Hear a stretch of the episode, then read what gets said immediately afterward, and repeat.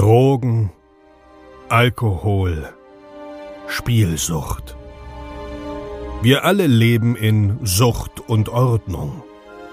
Dieser Podcast berichtet über Konsum und Süchte, ohne diese zu verurteilen oder zu verherrlichen. Herzlich willkommen bei Sucht und Ordnung. Einen wunderschönen guten Tag und herzlich willkommen zu einer neuen Episode Sucht und Ordnung. Dein Podcast für vorurteilsfreie Aufklärung über psychotrope Substanzen, Drogenpolitik und Suchtprävention. Ich freue mich riesig, dass du wieder eingeschaltet hast und bevor diese Episode losgeht, möchte ich wie immer noch ein paar Worte loswerden. Heute keine Danksagungen, weil keine Spenden. Es gibt ja mittlerweile sehr, sehr viele neue Hörer. Dafür bin ich sehr, sehr dankbar an der Stelle. Also erstmal herzlich willkommen hier. Hi.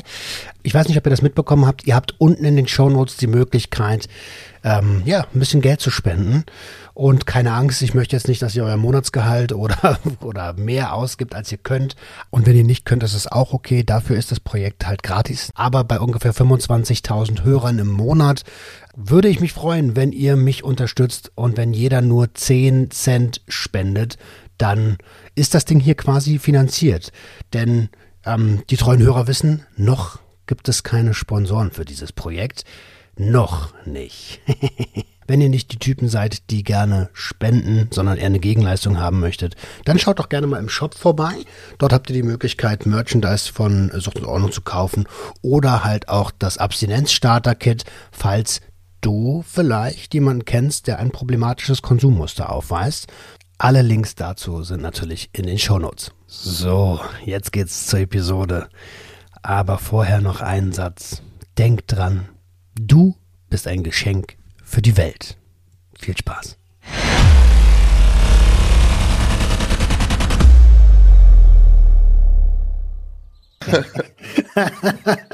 okay, wir laufen. Das ist übrigens ein neuer Keramikgrinder.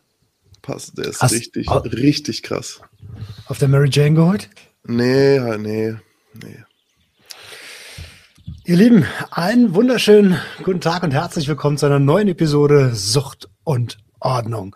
Heute mit meinem Kollegen um, vom SWR 3 und natürlich, ihr kennt ihn, ich brauche ihn gar nicht vorstellen, Maximilian Pollux in the house. Ein wunderschön. Ach, hör auf, schön, dass ich da sein darf. Ey, und wir sind echt Kollegen bei dem Öffentlich-Rechtlichen, hättest du das mal gedacht? Nein, Merkel Huren. okay, wir steigen schon gut ein. Nein, die Leute sagen mir das. Die sagen, ich bin, äh, das ist nur, weil ich der, der hier der, bei den Öffentlich-Rechtlichen bin, rede ich so daher. Das ist ja heftig. Sag mal, ähm, ich glaube, ich brauche dich gar nicht so groß vorstellen. Ich mache es trotzdem kurz, ein bisschen, wenigstens Ach, ein, zwei Sätze. Ähm, du hast äh, dich mit 13 Jahren entschieden, ein Gangster zu werden. Ähm, und zwar nicht so ein Gangster, wie sich Kiddies das normalerweise vorstellen, so mit ein bisschen ein, zwei Gramm Dealen hier, mal äh, irgendwo einen kleinen Ladendiebstahl da, sondern so richtig Gangster mit in der Unterwelt einen Namen machen und ähm, am Ende äh, kiloweise äh, Stoff ticken und auch Waffen ähm, ja, äh, schieben, wenn ich es richtig im, im, im Kopf habe.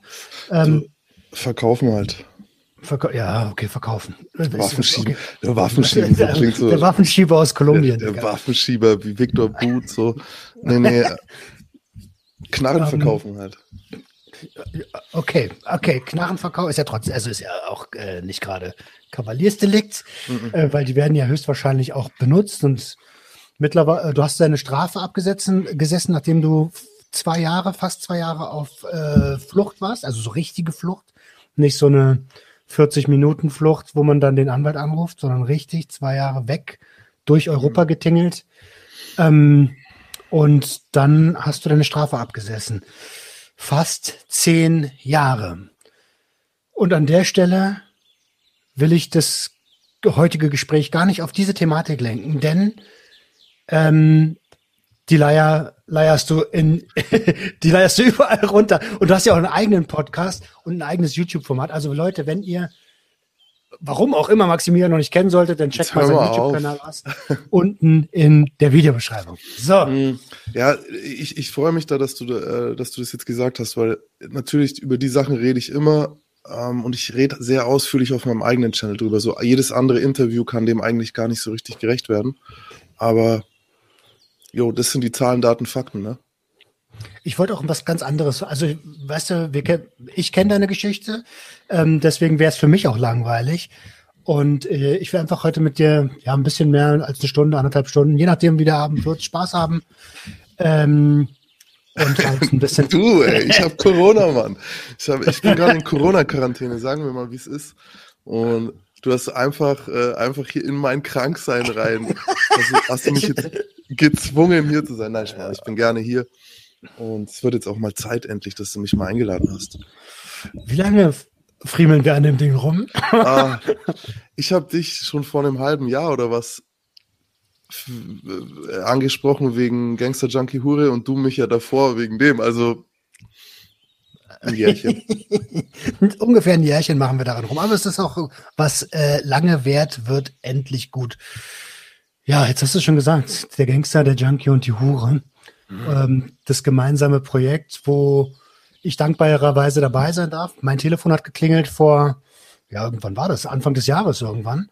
Mhm. Ähm, und ich habe kurz davor mit Hubertus Becker äh, geschrieben, mit deinem Kumpel Hubi, ähm, ob wir nicht eine gemeinsame Episode machen wollen und dass ich zu ihm fahre. Und dann war aber irgendwie alles zu viel für mich.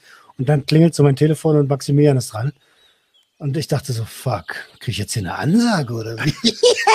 Ey, was redest du mit dem Hubi? Ja, lass den alten Mann in Ruhe. so, ich, dachte, ich dachte erst, oh scheiße, ich habe verschwitzt. Uh, jetzt ruft er mich an. Ähm, ja, und dann sagst du so, ey, äh, wir brauchen, wir brauchen jemand, der quatschen kann. Ähm, und hast mich gefragt, ob ich dabei sein will. Und äh, ja, so ist das ganze Ding entstanden. Auch den Link findet ihr selbstverständlich unten in der Videobeschreibung. Echt krasse Geschichten dabei. Mhm. Also gerade. Heute kam eine neue Folge. Es ist, es ist. Oh ja, wir, wir sind ja, wir als zwei Männer irgendwie sitzen dann immer so da. Und wenn Tara loslegt, wissen wir manchmal gar nicht.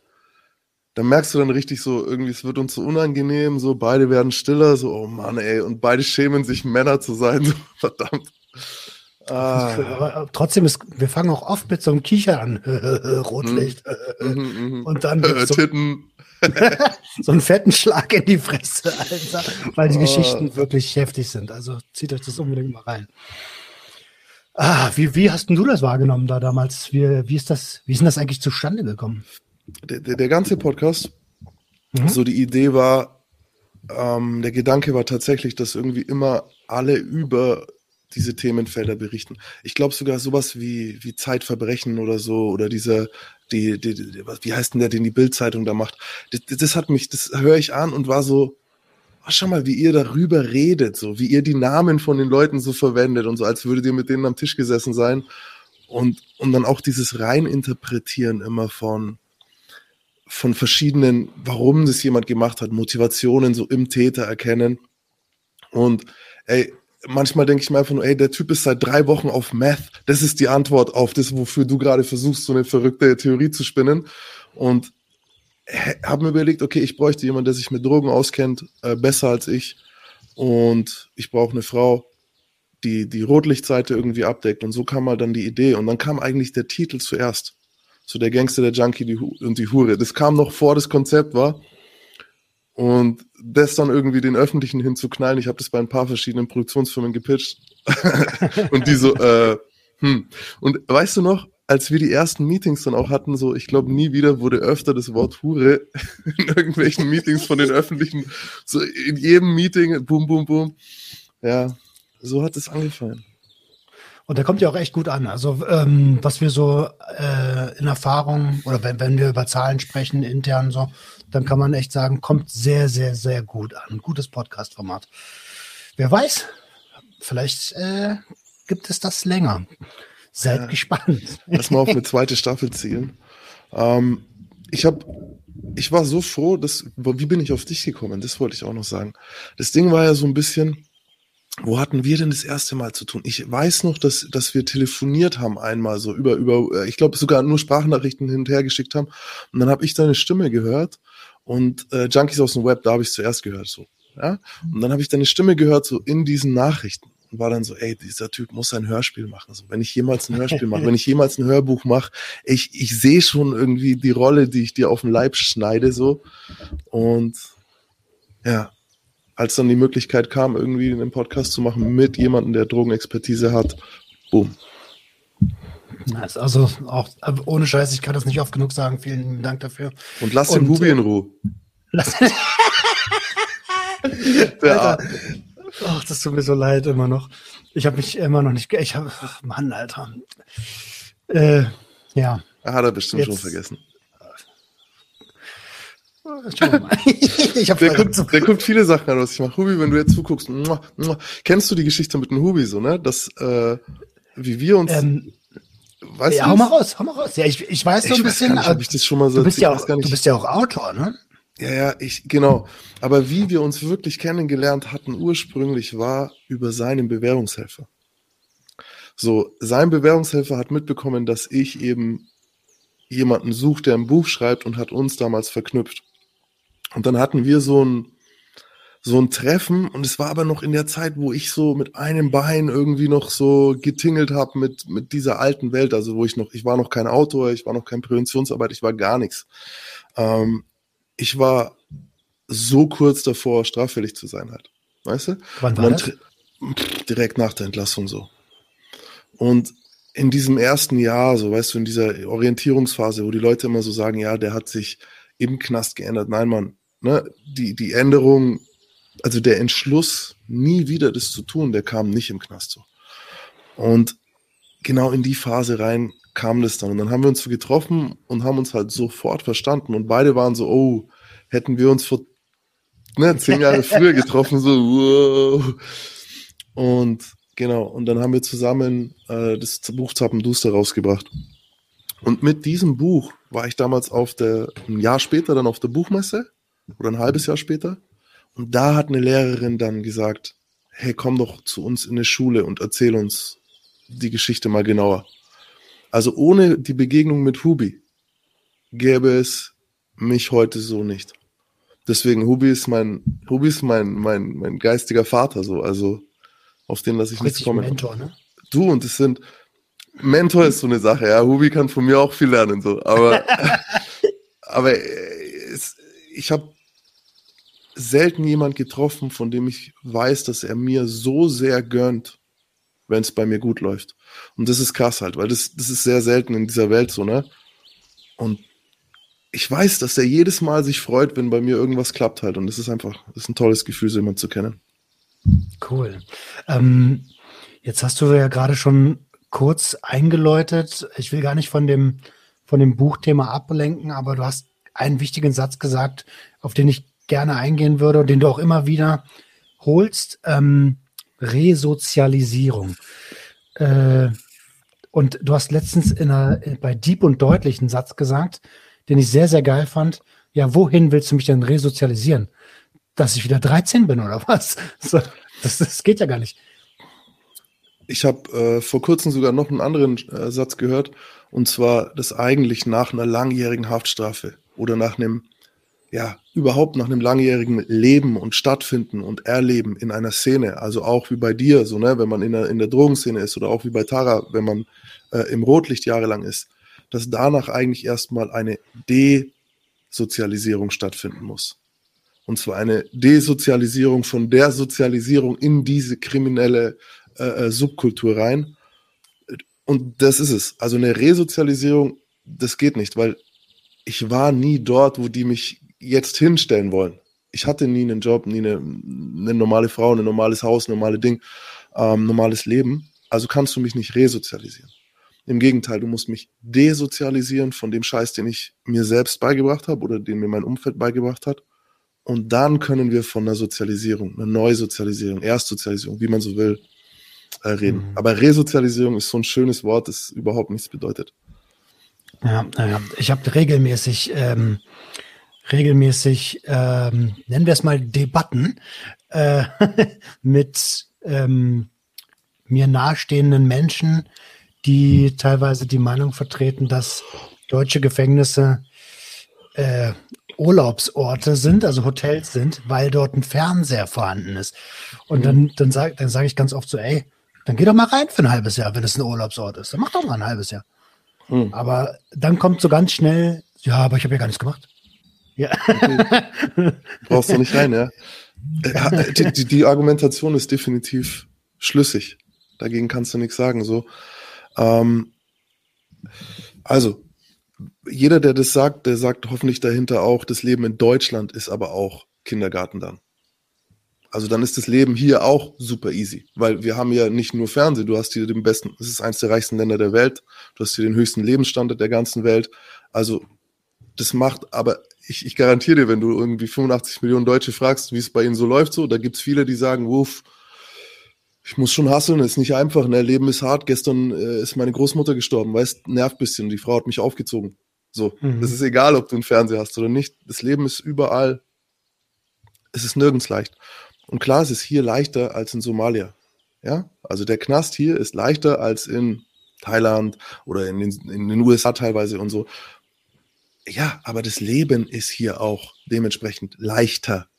So, also das Gefängnis ist angepasst an den Lebensstandard in, in der Kultur, in der es eben steht. Und, äh, und trotzdem sind, Entschuldigung, dass ich ins Wort falle, ne? aber trotzdem sind so eine Sachen wie ähm, einfach nicht rausgehen dürfen, wann du möchtest und einfach auch nicht einkaufen, essen dürfen, was du willst, so die freie Wahl zu haben. Das, das sind alles so Sachen, die hast du einfach da nicht. Und irgendwann ist das halt, ja, okay. Und, ähm, und die finanziellen Mittel der Küche, die sind auch begrenzt, so. Das heißt, du kriegst ja nicht, du kriegst ja da keinen Hummer vorgesetzt, Alter. Was ist das? Du, alle Sachen, die du jetzt gesagt hast, sind so, sind kein Problem. Weißt du, das Problem ist, wenn deine Frau krank wird und du nicht hin kannst. Wenn dein Kind ins Krankenhaus muss, weil es eine OP hat oder einen Unfall und du im Knast sitzt. Weil wenn deine Großmutter stirbt, weil sie die Haftstrafe nicht überlebt. Wo ist denn dein Hund überhaupt?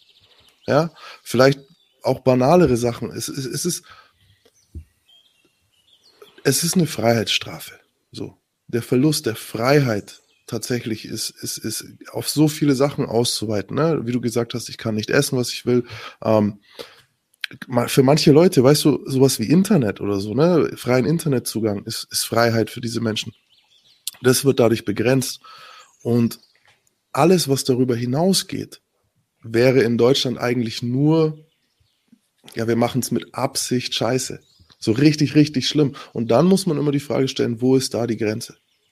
Wieso, wieso ist es okay zu sagen, ja, ähm, der darf eben keinen, was weiß ich, keinen CD-Player haben und so, aber wir schlagen ihn nicht. So, wo ist die Grenze? Wie weit machst du es scheiße? Ne, ab wann ist es so? Früher haben wir Hände abgehackt für Diebstahl. So, irgendwann haben wir gesagt, ah, vielleicht sollten wir das nicht mehr machen. Und ich bin halt einfach kein Fan vom, vom Strafen. Ich finde, Gefängnisse in Deutschland sind angenehmer als in anderen Orten. Braucht man nicht reden. Keine Deswegen Frage, stimmt die Argumentation. Es ist kein Hotel, aber es ist auch nicht Abu Ghraib, weißt schon? Es ist nicht. Ja, ja, na klar. Aber das sind, meistens kommen so eine Sätze ja von Leuten, die so, ein, so, eine, so eine Einrichtung noch nie von innen gesehen haben, so weißt du. Ähm, anyway, eigentlich soll es heute gar nicht um, um, um ähm, Gefängnis groß gehen. Deswegen kommen wir nochmal auf äh, das Autorsein. Ähm, ihr habt dann das erste Buch geschrieben und ähm, du hast noch einen, du hast noch einen zweiten, einen Roman, Kielek, ne? Yes. Ähm, wie lange ist der schon draußen und wie, wie, wie, wie kam das dazu? Oh, der ist schon, du, wie lange ist der schon draußen? Der ist schon, glaube ich, eine Weile draußen jetzt, aber mhm. läuft natürlich jetzt seit äh, YouTube, läuft er ein bisschen besser. 2018 kam der raus. Ich halte ihn sogar mal rein, kannst du Werbung einblenden. Ähm, der Buch, äh, der Buch, der Buch der ist, Buch, äh, der Buch ist richtig wichtig. Na, dieses Buch wurde in, in Haft tatsächlich noch geschrieben. Und teilweise von Hand, teilweise mit, äh, mit einer ähm, Maschine, mit einer mechanischen Schreibmaschine, halt nicht mal einer elektronischen, so richtig pam, pam, pam, pam, pam, pam, pam, pam, pam, pam. Also da musstest du richtig Kraft im Unterarm haben. Und ein Großteil ist tatsächlich von Hand geschrieben. Und was die Leute immer nicht, ich glaube, was man gar nicht wenn ich es erzähle, glaube ich es selber fast nicht. Aber dieses Buch ist in der letzten Nacht meiner Haftstrafe fertig geschrieben worden. In der letzten Nacht. So, weißt du, ich habe eine Punktlandung gemacht. Klar, okay, ich habe in der letzten Nacht länger geschrieben, noch halt statt einer Stunde oder zwei halt fünf, aber weißt du, du machst so 400 Seiten oder so und landest dann punktgenau in der letzten Nacht. Wie lange hast du daran gesessen? Eineinhalb Jahre, fast zwei Jahre. Mit Pausen, weißt du, manchmal hast du dann, gerade in dieser Entlassungszeit, hast du ja auch anderen krasse Sachen im Kopf. Und ich wurde damals auch rausverlegt in OVZ, also in offenen Vollzug. Und da habe ich gar nicht mehr geschrieben. So, mhm. weil das, ey, das war so krass, dieser, dieser Kulturschock nach irgendwie neun Jahren geschlossen, so, ne, dann plötzlich könntest du einfach gehen. Es ist keine Mauer so. Weißt du, ich könnte einfach gehen, ich könnte einfach, einfach gehen. So, ne? Und das kostet dich dann nochmal also mich, vielen hat es gar nichts ausgemacht, aber für mich war das so richtig, ich musste mich so anstrengen, nicht einfach zu gehen. So, ne? Das war wirklich, ich, ich habe dafür echt Kraft gebraucht und was du davor gelernt hast, mit was du gelernt hast, umzugehen, wie zum Beispiel so ein Beamter, den du nicht respektierst, bringt dir einen blöden Spruch. Irgendwas, irgendwas Dummes, so, äh, was weiß ich ja, Mensch, jetzt steh da nicht so blöd rum in der Gegend und äh, schau, dass du schleichst. Und du denkst dir so, Digga, ich bin 30 Jahre alt und mein 16-jähriges Ich hätte dich schon verprügelt so. Ja, weißt du? Und du redest so mit mir, als wäre ich halt, weiß ich nicht, was du dir denkst, ne? Und in, in Strafhaft bist du daran voll gewöhnt. Du, entweder du gewöhnst dich daran oder du gehst halt unter. Du, weil dann hast du jeden Tag Streit mit Beamten, gehst immer in Arrest. Also ich war das voll gewöhnt. Ich konnte das lächelnd ertragen, weißt? Aber dann rauszugehen in den offenen Vollzug, wo diese neue Situation ist und ich auch meine Privatkleidung anhab und so. Ich, ich, ich, ich hatte gerade Sex, weißt du, so auf die Art. Ich komme gerade aus dem Bett von, vom Urlaub so und komme am Montag und stehe wieder und muss mir wieder solche Sprüche geben. Hm. Wow. Da ist und der 16-jährige Maximilian bestimmt hart getriggert gewesen. Ne? Digga, der 30-jährige Maximilian hat, ey, ich habe dort, ich habe dort die ersten, ich glaube, die richtigen Panikattacken des ersten Mal in meinem Leben hatte ich dort so. Diese, dieses richtige, ey, einfach, ja, kollabieren innerlich. Und ich habe es ja auch nicht geschafft. Also nach ein paar Monaten hatten sie genug von mir und haben mich wieder in Strafhaft rein verlegt. Ah. Also ich will das gar nicht so spoilern, das ist ja alles YouTube-Material in 70 Jahren, wenn ich irgendwann mal dort angekommen bin. Aber ey Leute, ich bin übrigens so rot, weil mein geiler PC hier Farben hat. Ja, schaut. Ich bin gar nicht so rot in Wirklichkeit. Ähm?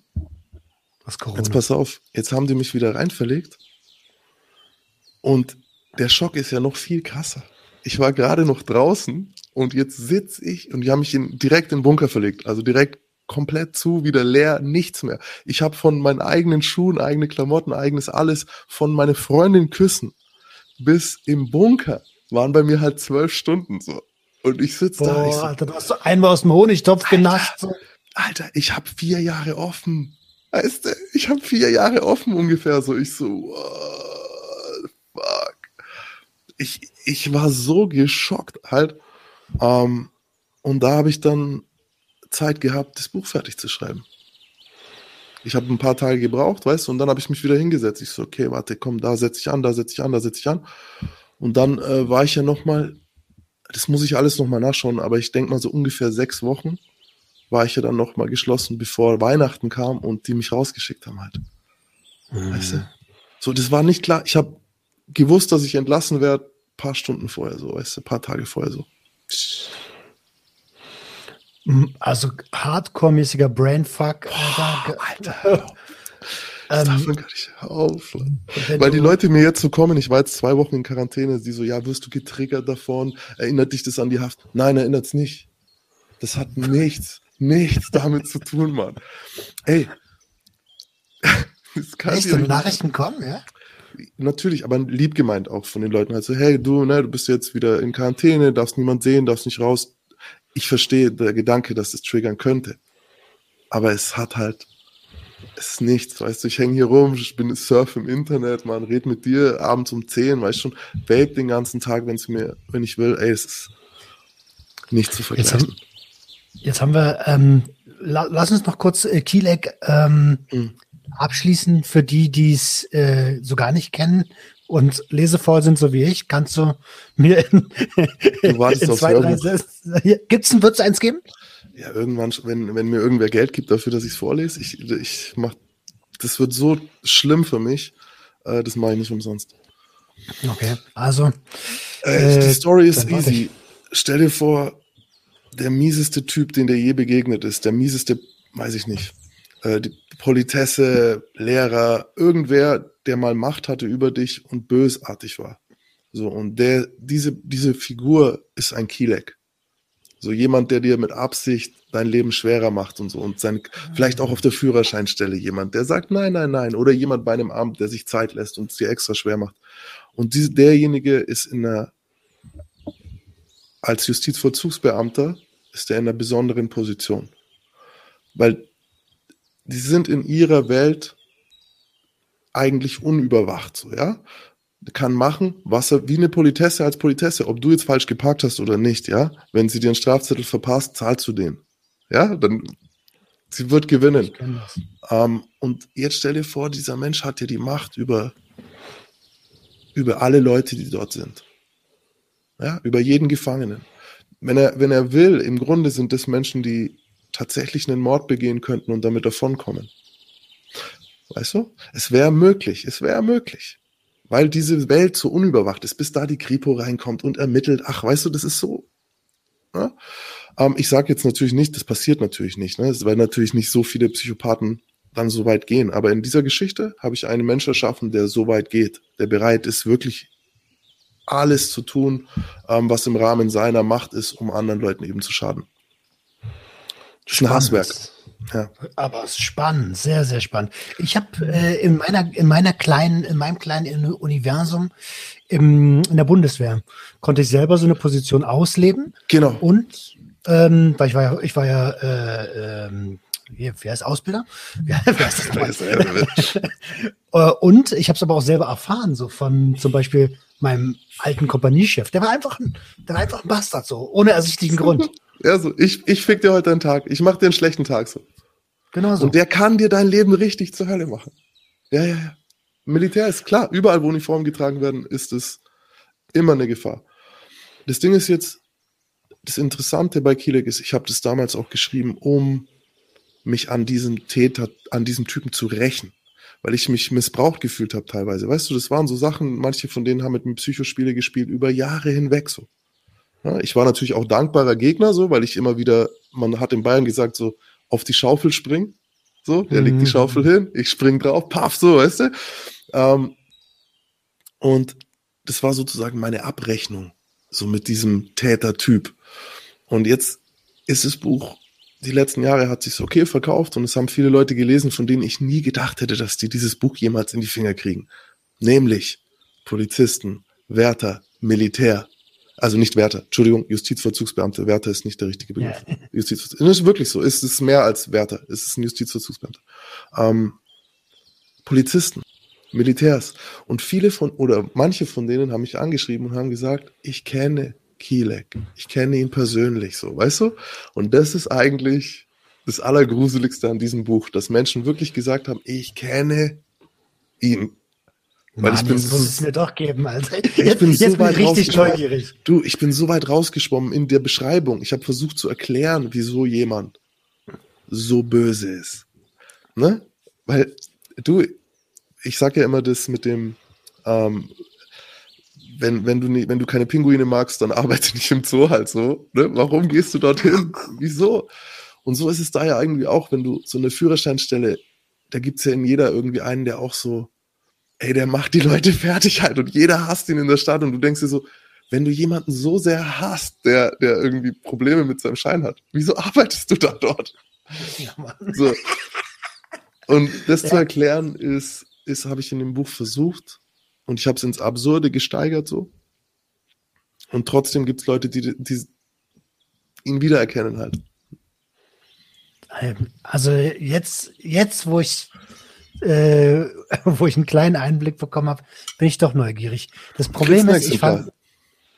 Ich signiere dir eins. Ah, dann, dann, vielen lieben Dank. Schreibt Jenny auch gleich mit rein, Decker. Okay. Ähm, Grüße.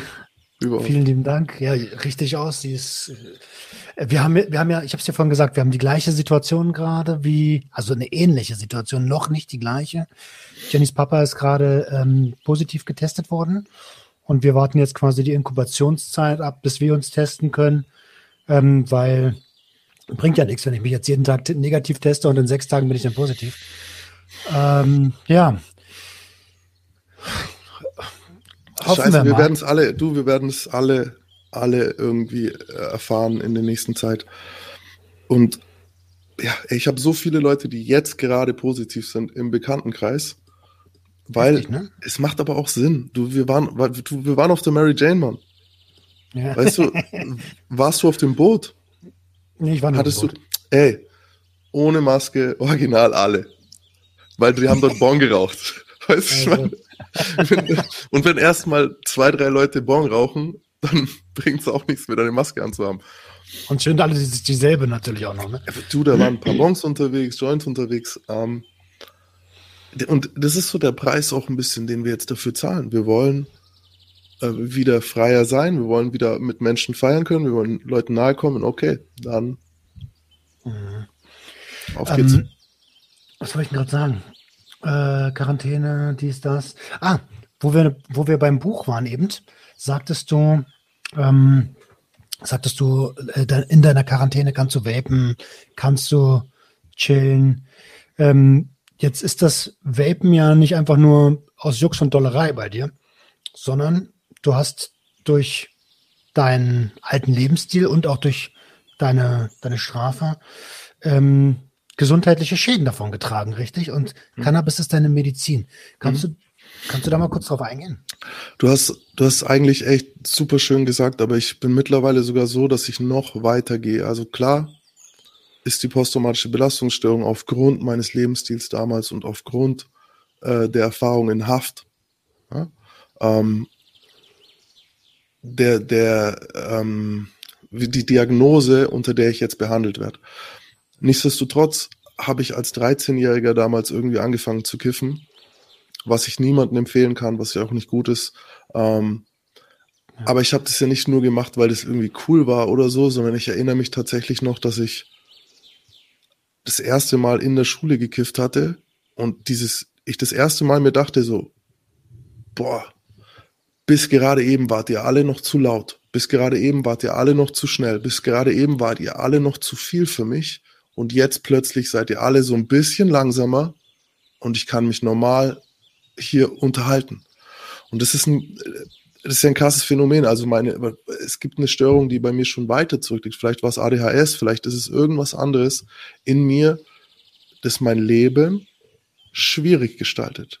In dieser Gesellschaft, wie sie jetzt ist, hätten wir damals, äh, wären wir durch die Savanne gerannt, Alter, und hätten mit Sperren aufeinander geworfen und hätten den ganzen Tag rumgeschrien oder uns versteckt oder was auch immer, wäre das vielleicht nie aufgefallen. Aber in der Gesellschaft, wie sie jetzt ist, habe ich Probleme. Das ist kein Vorwurf an die Gesellschaft, aber das ist ein Fakt. Und für mich hat Cannabis eben, mir hat Cannabis ermöglicht, hier reinzupassen. Und früher habe ich es falsch genutzt. Ähm, als Jugendlicher erstens viel zu viel, viel zu früh. Dann, und dann kamen aber schon die Probleme, die mit der Illegalität zusammenhingen, nämlich nie gezielt die, die, die, den richtigen Cannabis-Strain.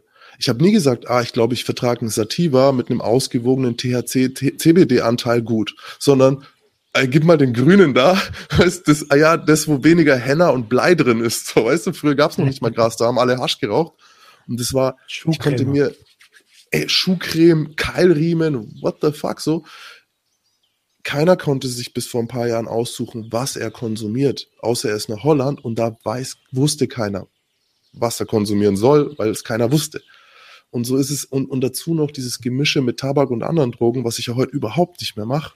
Mhm. So, du kannst nicht Cannabis mit Tabak mischen und erwarten, dass du die Cannabis-Wirkung reine hast. Das macht keinen Sinn so. Ich kann auch kein, kein Meth in mein Whisky tun und sagen, ja, der Whisky macht es. Die, worauf Der ich beste hinaus Whisky, den ich jemals getrunken Oh ja, habe. der macht drei Tage wach, Mann. Hammer. Ja, vielleicht war es das Meth. So, heute haben wir das ja mit den, mit den synthetischen Cannabinoiden und dem ganzen gestreckten Scheiß. Das, was mir möglich geworden ist durch das Rezept, ist gezielt herauszufinden, was ich mittlerweile weiß, was in mein, mit meinem Krankheitsbild passt. Und seitdem ist mein Leben ein anderes. Das ist, wie lange gibt es das Rezept? Dreieinhalb Jahre? So, seitdem. Okay. Dreieinhalb, vier Jahre schon, glaube ich. Okay. Ich glaube, im Januar sind es vier Jahre. Gut, gut möglich, ich habe es gerade nicht auf dem Schirm. Ähm, sieb, 17? Doch, 17, glaube ich. Dann passt das ja ziemlich mhm. genau. Und zuvor hatte ich ja ständig das Problem, ich konnte nicht kiffen wegen den Urinkontrollen. Ey, mein Leben war wirklich, wirklich, wirklich anstrengend. Und ich bin Zeit meines Lebens medikamentiert worden. So. Also man hat immer gesagt, irgendwas stimmt mit dem Jungen nicht. So, ich nehme keine Medikamente mehr, außer mein Cannabis. Also ähm, interessante Parallele, in der wir sicherlich äh, im, im, im äh, GJH-Podcast äh, auch drüber sprechen, war ja bei mir sehr ähnlich. Ne? Mit 13 mhm. Alles zu viel, auch, mit 13 alles zu viel und ähm, viel Stress zu Hause und auf einmal, zack, ist da Cannabis und auf einmal ähm, ja, ist alles so ein bisschen erträglicher geworden. Äh, natürlich ist das ein Versuch von Jugendlichen, die merken, ey, in meiner Welt ist gerade alles ein bisschen schlecht, so, aber sie wissen gar nicht, was das ist, sich selbst zu medikamentieren. Ähm, das Problem ist, und da, da bin ich vollkommen bei dir, erstens, du hast es auch gut gesagt, mit 13 viel zu früh, 18 kann man drüber sprechen, Gehirn ist erst so bei 25 ausgereift. Und jeder, der sich für eine, äh, für eine Legalisierung einsetzt, der sagt das auch ganz, ganz deutlich. Ähm, und nichtsdestotrotz ähm, sind damit ja viele Probleme gekommen, die, die man bei einer Legalisierung nicht hätte. Also die Angst, seinen Eltern das zu sagen, zum Beispiel, die, aus Angst vor Strafe nichts zu sagen, ist äh, der erste Schritt in die Kriminalität, also mhm. weiter, weiter in die Kriminalität zu rutschen, weil man muss es ja immer verheimlichen und irgendwann kommt Geld und bla und blub und Rhabarber. Du kennst das. Ähm, also es, es wird Zeit. Wir sind gemeinsam auf der, auf, auf der Hanfparade gelaufen. Ähm, also wir sind hier auf jeden Fall beides pro Legalisierung, wenn ich das einfach mal so voraussetzen darf, ähm, aber mit Plan. Ne? Ja, ähm, wir, wir reden oft drüber. Ich habe äh, eine Interviewreihe, mache ich gerade mit ja im weitesten Sinne jetzt Experten so in dieser Cannabis-Szene, also von ähm, Unternehmern, die versuchen, ähm, die Erlaubnis zum Grown in Deutschland zu bekommen, bis hin zu Leuten, die Patientenvertreter sind, um Leuten zu helfen, dass sie eben das Rezept bezahlt bekommen, was ich übrigens auch nicht bekomme. Ähm, ja, der Grund dafür ist recht einfach. Ich, man muss ja eigentlich seine, seine ähm, Krankheitsgeschichte nachweisen über einen längeren Zeitraum und ein Großteil meiner Akten war eben in Haft äh, und ich habe die nicht bekommen. So, die haben mich dort jahrelang mit Doxepin, Gabapentin, äh, Escitalopram behandelt und haben aber nie die Akten rausgegeben. Und ich war, das war mir den Kampf auch ehrlich gesagt damals nicht wert. Ähm, wo waren wir jetzt gerade? Ach so, genau. Es, und da ist die Diskussion immer wieder, wie, wie kann man diese Legalisierung, wie kann man, wie kann sie stattfinden? Weil diese, dieses diese Idee jetzt zum Beispiel Apothekern äh, das Monopol oder die Macht darüber zu geben, ähm, also mal abgesehen von den ganzen Demütigungen, die ich erfahren habe am Anfang, als ich versucht habe, eine Apotheke zu finden vor vier Jahren. Ja, die Apotheker mir gesagt haben, also hier bestimmt nicht, wir sind doch keine Drogendealer so, aber dem nächsten äh, sch schmeißen sie schmeißen sie äh, Fentanyl rein, so, weißt du? Ähm, und bis hin zu dieser, diesem, dieser Unwissenheit. Ich habe tatsächlich am Anfang was macht, was macht jemand, der, der, der irgendwie 33 Jahre auf oder 23 Jahre auf die Legalisierung wartet, der, wenn er die Möglichkeit hat, legal was zu kaufen? So, ich so, ach so, welches hat am meisten THC? Geben Sie mir das. So, ich halt direkt, was weiß ich, ich weiß gar nicht mehr, 22 THC, 0,5 äh, CBD, unter 0,5 CBD. Und ähm, konsumiere das über einen Zeitraum und nach zwei, drei Wochen ging es mir schlechter. Ich hatte Hitzewallungen. Ich hatte so ein Gefühl, ich, ich kann es so beschreiben, so ungefähr so, huh. Solche Wellen von sowas hatte ich die ganze Zeit. Mir ging es nicht gut. Und das erste Mal in meinem Leben, weil ich bin ähm, ich gehöre zu denen, die Cannabis hervorragend vertragen. So ging es mir damit nicht gut. Und ich dachte so, hey, das kann doch jetzt nicht an meinem Weed liegen. So. Und habe dann erst herausgefunden, ich brauche CBD. Ich brauche ein beinahe ausgewogenes Verhältnis, damit es auf meine posttraumatische Belastungsstörung gut reagiert, dass ich da gut drauf reagiere. Mhm. Das muss ja aber einer sagen und das hat mir, oder das musst du rausfinden. Und das bei mir war es Trial and Error. Und Apotheker haben keinen Plan. So. Leider ist das bei vielen Ärzten ja auch noch komplett so. Also ich habe innerhalb der Familie eine Allgemeinärztin, wir haben letztens über die Thematik gesprochen. Liebe Grüße an der Stelle, du weißt genau, dass du gemeint bist. Und ähm, sie sagte auch, sie würde es vielleicht gerne mal verschreiben, aber da gibt es kaum Weiterbildungen zu. Ähm, also schon vom Handverband und äh, gibt es ein paar schöne Bücher, aber es gibt keine naja, keine Institution, die sagt den Ärzten jetzt sagt so, ey, heute bilden wir euch mal über Cannabinoide weiter. Okay, die Ausrede kann ich aber nicht gelten lassen. Ehrt dich, dass du deine Allgemeinärztin grüßt. Ich gehe noch einen Schritt weiter. Ich bitte sie, über ihren Schatten zu springen. Denn jetzt seien wir mal ganz ehrlich, woher sind denn die aufklärenden äh, äh, Workshops und so über, über, die Schmerz, über die starken Schmerzmittel? Die kommen von den Pharmakonzernen selbst. Das Buch kommt original von Ratio Pharm und von Pfizer. Wer hat denn gesagt, was Lyrica macht? Das hat euch Pfizer erzählt. So, also, und wenn man denen ihren Rat glauben kann, dann kann man auch einfach mal ähm, vielleicht über seinen eigenen Schatten springen und so. Meine, meine Ärztin hat keine Ahnung davon gehabt. Und ich hatte das Glück, dass sie dann ich habe von dem Neurologen ursprünglich ein Rezept bekommen, dass sie dann den Mut hatte zu sagen, okay, ich übernehme dieses Rezept ab jetzt und du sagst mir, ähm, was ich da drauf schreibe. So, ne, im, im Sinne von welchen Strain, welche Sorte, welchen THC, CBD-Anteil, weil sie das nicht wei weiß. Und das weiß aber auch überhaupt noch keiner. Außer die Konsumenten selbst. Die wissen es. Glaub mir, ja, die finden es schnell raus. Das findest du schnell raus, wenn du die Möglichkeit hast. Das, ist ja auch ein großer Nachteil. Ich habe ja eine Episode ähm, mit ähm, oh, mit ähm, Du kennst doch gar nicht, was los mit dir, Mann. Ich bin der, der alles vergisst. Andreas Vivarelli, jetzt habe ich es. Okay. Mit Andreas Vivarelli gehabt und der ist ja auch Cannabis-Patient und ähm, er hat auch ganz klar gesagt, ey, das kann doch eigentlich aber nicht sein, dass die Patienten ihren Ärzten sagen müssen, was für ein Medikament sie bekommen. Ähm, aber es ist halt leider noch der Fall. Und dann haben die noch so einen riesigen Papierberg. Ähm, also ja, da musst du schon hochspringen, wenn du über den Schatten rüber willst. Ne? Als, als Arzt nicht. Das stimmt nicht. Nur wenn es, das stimmt nicht. Das ist eine Missinformation, Roman. Das gilt nur dafür, wenn der Arzt versucht, eine, Kranken, äh, eine, eine Übernahme der Krankenkasse zu bekommen. Ah. Nur dann. Sonst ist es ein Rezept, keinerlei Papierkram. Bullshit. Erst wenn du die Krankenkassenübernahme haben willst, dann wird's kompliziert für den Arzt, weil dann muss der Arzt es gegenüber der Krankenkasse rechtfertigen. Aber wenn der, wenn der Patient Selbstzahler ist, ist es absolut kein Problem. Es ist ein Rezept, auf das du das draufschreibst, das ist ein BTM-Rezept, fertig. Fertig.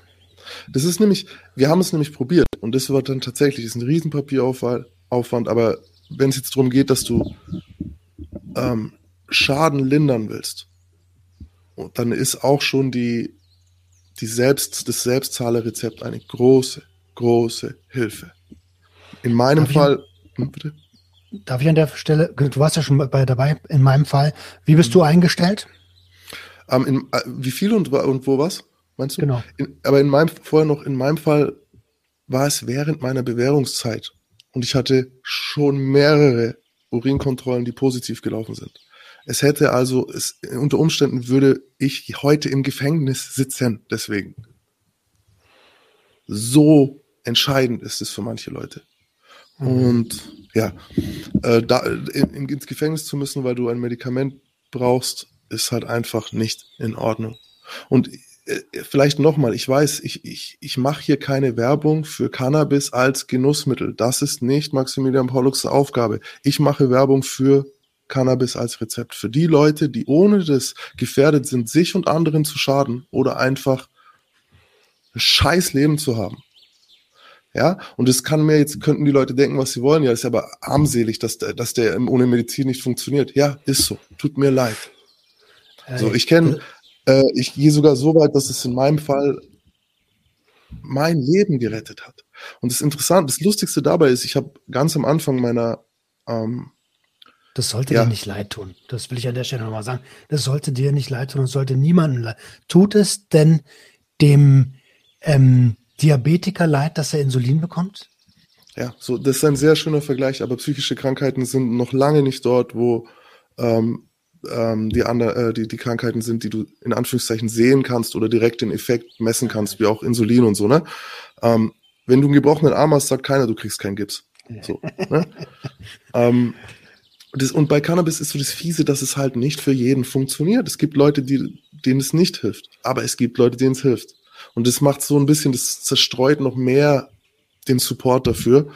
Ähm, ich kann nur sagen, ich habe am Anfang meiner Medikation, gerade da, als ich noch nicht genau richtig eingestellt war, noch nicht wusste, welches, welche, welcher Strain, welche Sorte für mich zu welchem Zeitpunkt funktioniert. Ich benutze mittlerweile eigentlich drei verschiedene, so Sativas mhm. äh, tagsüber, wenn es nötig ist. Manchmal ist es auch nicht nötig, kommt auf Setting an.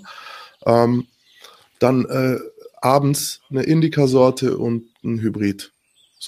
Das, das ist so meine Abendsdosierung. Und das ist auch nicht viel. Also ich hab, bin ungefähr auf, ach du, ähm, ja, zwischen 30 und 40 Gramm pro Monat.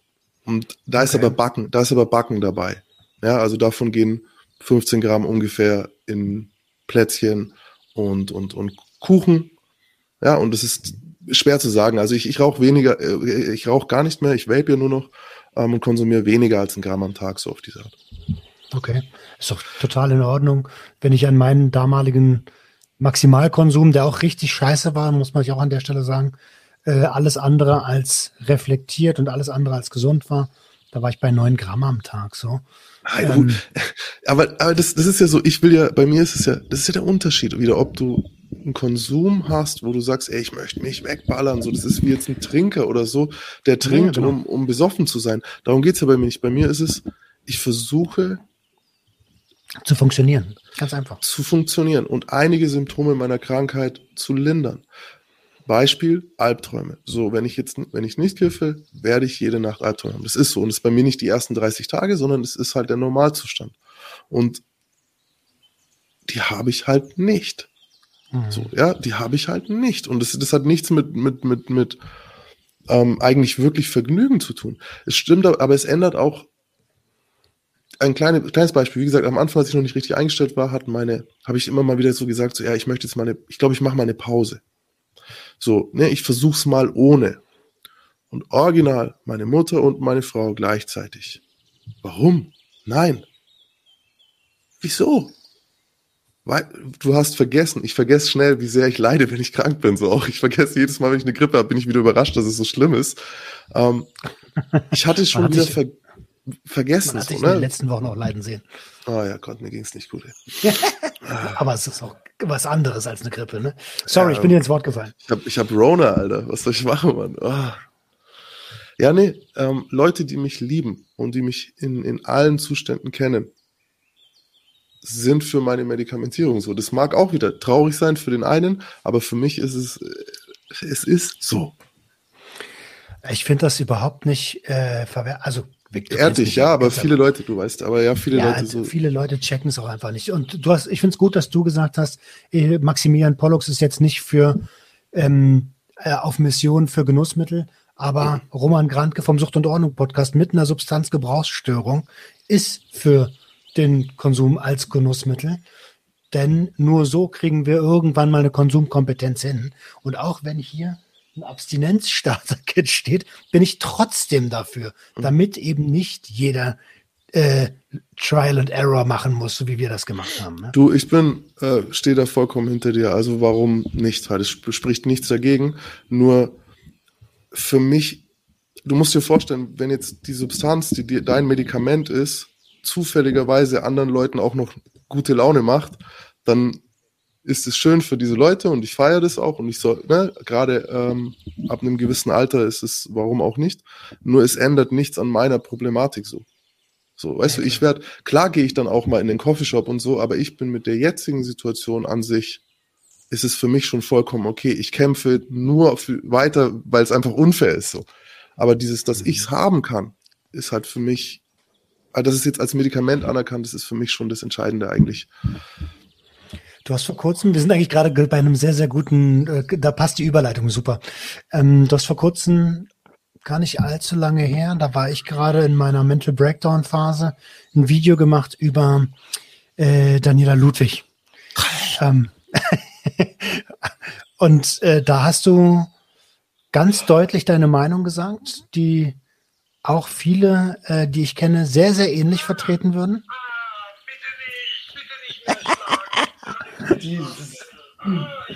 Hat, genau, sag mal ein bisschen was. Also, man kann sich das Video ja immer noch angucken für die, die es interessiert, aber so in ein, zwei Sätzen, was läuft mit dieser Frau falsch? Ähm, ich hatte sie angeschrieben damals auch, ob sie sich vielleicht für ein Interview bereit erklären würde. Ich habe auf keinem Kanal eine Antwort bekommen. Also sie scheint zu wissen, wer ich bin. ähm, aber direkt am Tag nach dem Video hat sie so einen total rührseligen Instagram-Post gemacht, wo sie geschrieben hat, dass die Streitkultur im Internet fürchterlich ist und ähm, dass hinter den, dass man auch mal überlegen sollte, hinter beleidigenden Kommentaren und so. Und ich glaube, vielleicht hat sie ein paar Nachrichten bekommen nach dem Video noch. Ich will es mir einbilden. Ähm, die Frage, die sich bei dieser Frau stellt, ist eigentlich nur, ist es wirklich ihr Ernst? So, also glaubt sie, was sie tut? Oder ist es halt reine politische äh, Strategie und, und, und sie kriegt halt Geld von Pharmakonzernen oder whatever. So, also es gibt eine Agenda dahinter. So, ähm, ich kann mir nicht vorstellen, dass irgendwer wirklich so dumm ist. Ich kann mir das nicht vorstellen. Also ich, ich, ich möchte das nicht glauben, dass jemand, der, weiß ich nicht, ich meine, sie hat ja irgend, sie, sie ist ja irgendwie zurechtgekommen in der Welt, dass sie das wirklich glaubt, was sie sagt.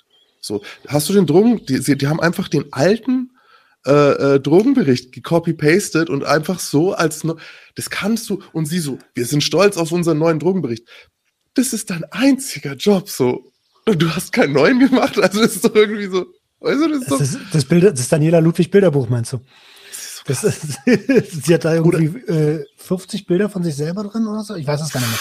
Copy-Paste, Copy-Paste aus anderen Sachen. Sie haben ich meine, aber, aber das ist das ist diese ganze Partei, auch Julia Klöckner, so, die Landwirtschaftsministerin war, so, oder ist gerade, das ist ja, diese Frau hat alles verhindert, was irgendwie fürs Tierwohl wichtig wäre, haben alles zurückgerudert, was in Sachen Glyphosat und, und überhaupt ähm, äh, Lebensmittelampel, Bio-Sachen, all das, da ist sie, ist sie das Sand im Getriebe und stellt sich hin und sagt original genau das Gegenteil. Ja, so. Ja, ja, und das ist nicht, die denken das nicht wirklich. Roman, das ist nicht so, dass die das wirklich, ich, ich habe schon überlegt, ob ich in die Politik gehe und das dann den Leuten auch mal in der Debatte sag. Ich weiß, dass du das nicht glaubst, wirklich, was du sagst. Ich weiß, dass du nicht zu Hause sitzt und das glaubst, sondern du machst es rein aus politischem Kalkül und äh, bei im Fall von Julia Klöckner und auch Daniel Ludwig, es ist halt auch Lobbyismus. So da kommen Gehalt, also ist mir egal, sollen sie mich verklagen, da kommen. Gehaltschecks und alles Mögliche. Also es ist ja bei ähm, Rezo hat das ganz gut gezeigt bei dem bei den letzten Videos äh, Zerstörung Zerstörungsvideos ähm, kann man an der Stelle gerne mal empfehlen, alle drei Videos sich zu geben, wie äh, ähm, ob jetzt Politiker inkompetent oder korrupt sind. Ähm, und manchmal ist es einfach, das ist der einzige Schluss. Entweder bist du der Mega-Dulli, dann fragt sich aber jeder, wie du in die Position gekommen bist, oder du bist halt korrupt. So, was anderes bleibt einfach nicht übrig. Ja, korrupt und einfach ohne jegliche Integrität. So, weil korrupt sein, das ist das eine. Ja, du bist korrupt, okay, du nimmst Geld, weil du von irgendwas glaubst, dadurch wird es besser laufen. So spielt dir auch ein bisschen in die Karten. So, ne, ja, okay, so, weißt du. Aber das, was die macht, ist ja, also einfach, ihr ist einfach egal, so. Ihr sind die Menschen einfach egal. Ihr sind die Fakten egal. Ihr ist sogar ihr eigener Scheißruf egal. Hast du mal Daniela Ludwig ihr Instagram-Profil gesehen?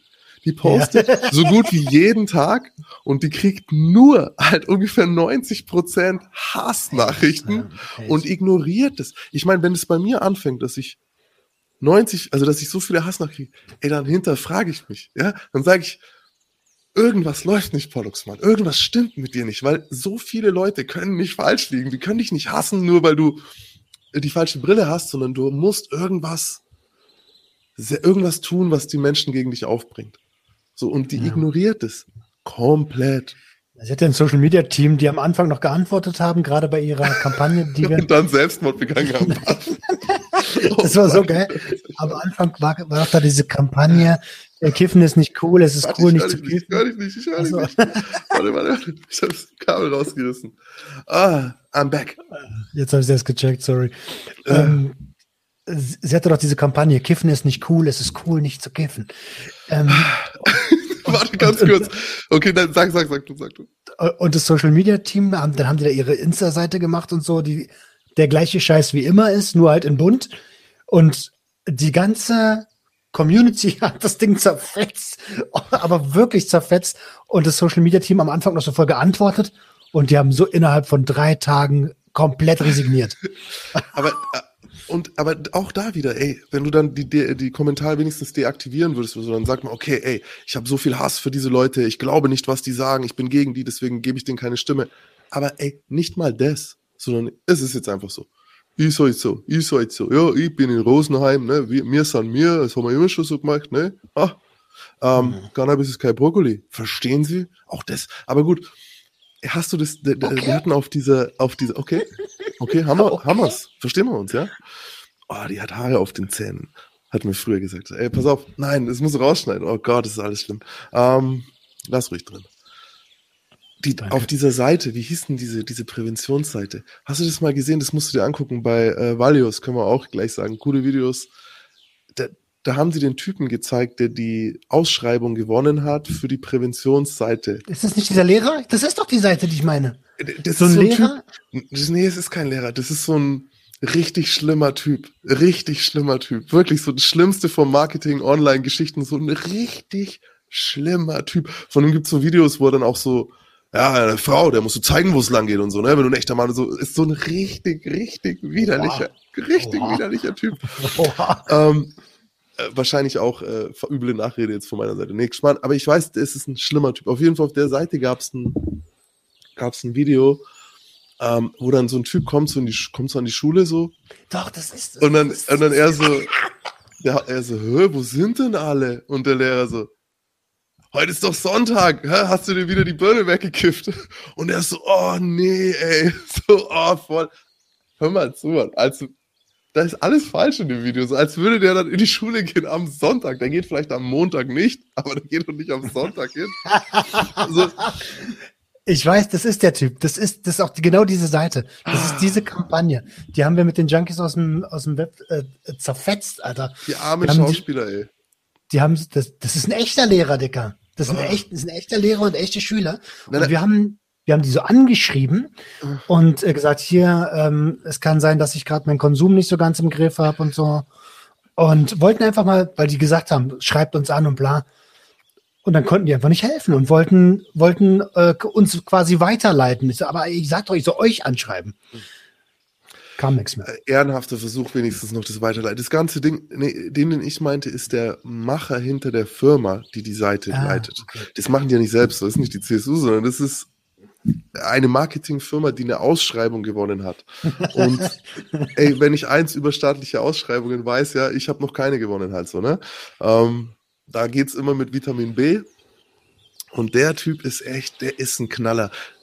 Das passt so. Ich kann mir so vorstellen, wie die zwei so zusammen irgendwie in einem Restaurant sitzen und scheiße zum Kellner sind, Alter. Ich, ich, ach, ach diese Leute, ey. Diese Lass uns Leute. über was. Roman, ich gehe in die Politik, ich sag's dir. Leute, schreibt in die Kommentare, ob ihr mich wählen würdet. Alle so, nein, nein, nein. Ich habe mir überlegt, Doch, so ein kleiner, kleiner Bürgermeister und dann die immer alle so richtig abfacken mit so wirklich nachfragen, nochmal nicht aufhören. So, wieso haben wir diese Entscheidung getroffen? Weil das ist dann immer irgendwann einfach vorbei, so, weißt? Irgendwann war es dann halt so. Aber ey, nicht, einfach nicht aufhören. Immer wieder. Ah, ich werde ein fürchterlicher Bürgermeister, Mann. Also, ich äh, sehe dich da. Also, tatsächlich Ja. jetzt. Also eloquent, fragst nach, alles gut. Ähm, einen Tag. und du bereitest dich auch vor. Also so, so reden wäre wahrscheinlich sogar komplett dein Ding. Ich bin der Ähm. vorbereitetste Nerd, den ihr vorstellen könnt, echt. Alter, heftig. Und du bist auch ein hardcore-mäßiger Workaholic. Ich habe schon gedacht, ich bin krass. Und dann habe ich gesehen, was du abreißt. Und das ist heftig, Digga. 11 Uhr abends mache ich einen Podcast während meiner Quarantäne, Alter. Lass uns über was Positives sprechen. Ah, ich glaube, ähm, ich sterbe, ey. Dicker, du hast ja, du hast, äh, du bist bei Podimo ähm, auch mit einem Real, äh, wie heißt das, Real Crime, True Crime, True, True Crime. Crime. True Crime, Real Crime, Dicker, Real Talk Crime. Ja, wir sind sogar, wir sind True Criminal Podcast, haben wir es genannt. True Criminal, Alter, da ist ja letztens eine krasse Story gewesen mit diesem, mit, äh, wie war das, ähm, der, ein Insasse wurde verbrannt. Äh, Uri Jalo. Ja, du hast mir davon erzählt auf dem hm. Bahnhof von Baden-Baden zurück. Hm. Und letztens habe ich dann die Story dazu gesehen auf Insta und dachte, Alter, stimmt ja. Wie krass sowas sein kann, Alter. Also da ist in der Polizeistation in Dessau, und zwar in der Wolfgangstraße, ähm, ist ein ja, betrunkener Mann hingebracht worden. Der hat angeblich Frauen belästigt ähm, kam dann später auch raus.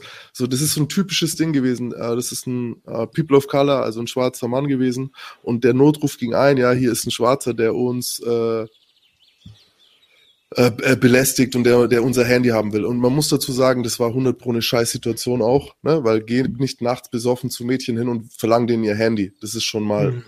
es steht außer Frage, es ist Mist, dass die da Angst kriegen und sich nicht wohlfühlen, ist auch vollkommen, also ist halt so, Mann. Und dass sie die Polizei rufen, ist dann auch okay. Das Problem war so, da ging es los. Von der belästigt uns wurde der grapscht Mädchen an. So, schon während dem Notruf, so hat sich das verschoben von der belästigt, ne, der, der, der, der labert uns blöd an, zu der grapscht uns an. Und dann kamen die Streifenpolizisten dort an, eben mit dem, schon mit dem Gedanken, oh, der hat die angegrapscht, ne? Ähm, der will sich natürlich nicht festnehmen lassen.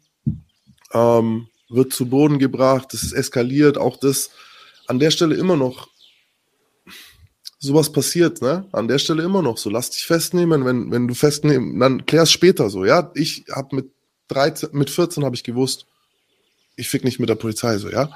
Ähm, Kannst du nur verlieren. Verlierst definitiv so. Und ich möchte ungern erschossen werden ähm, oder auch verprügelt oder so, ne? Und wir haben ihn mitgenommen und das nächste, was wir dann eigentlich wissen, ist tatsächlich, dass er in der Früh sich selbst angezündet haben soll, ähm, mit einem mit einem Feuerzeug festgekettet an ein Bett, auf einer feuerfesten Matratze.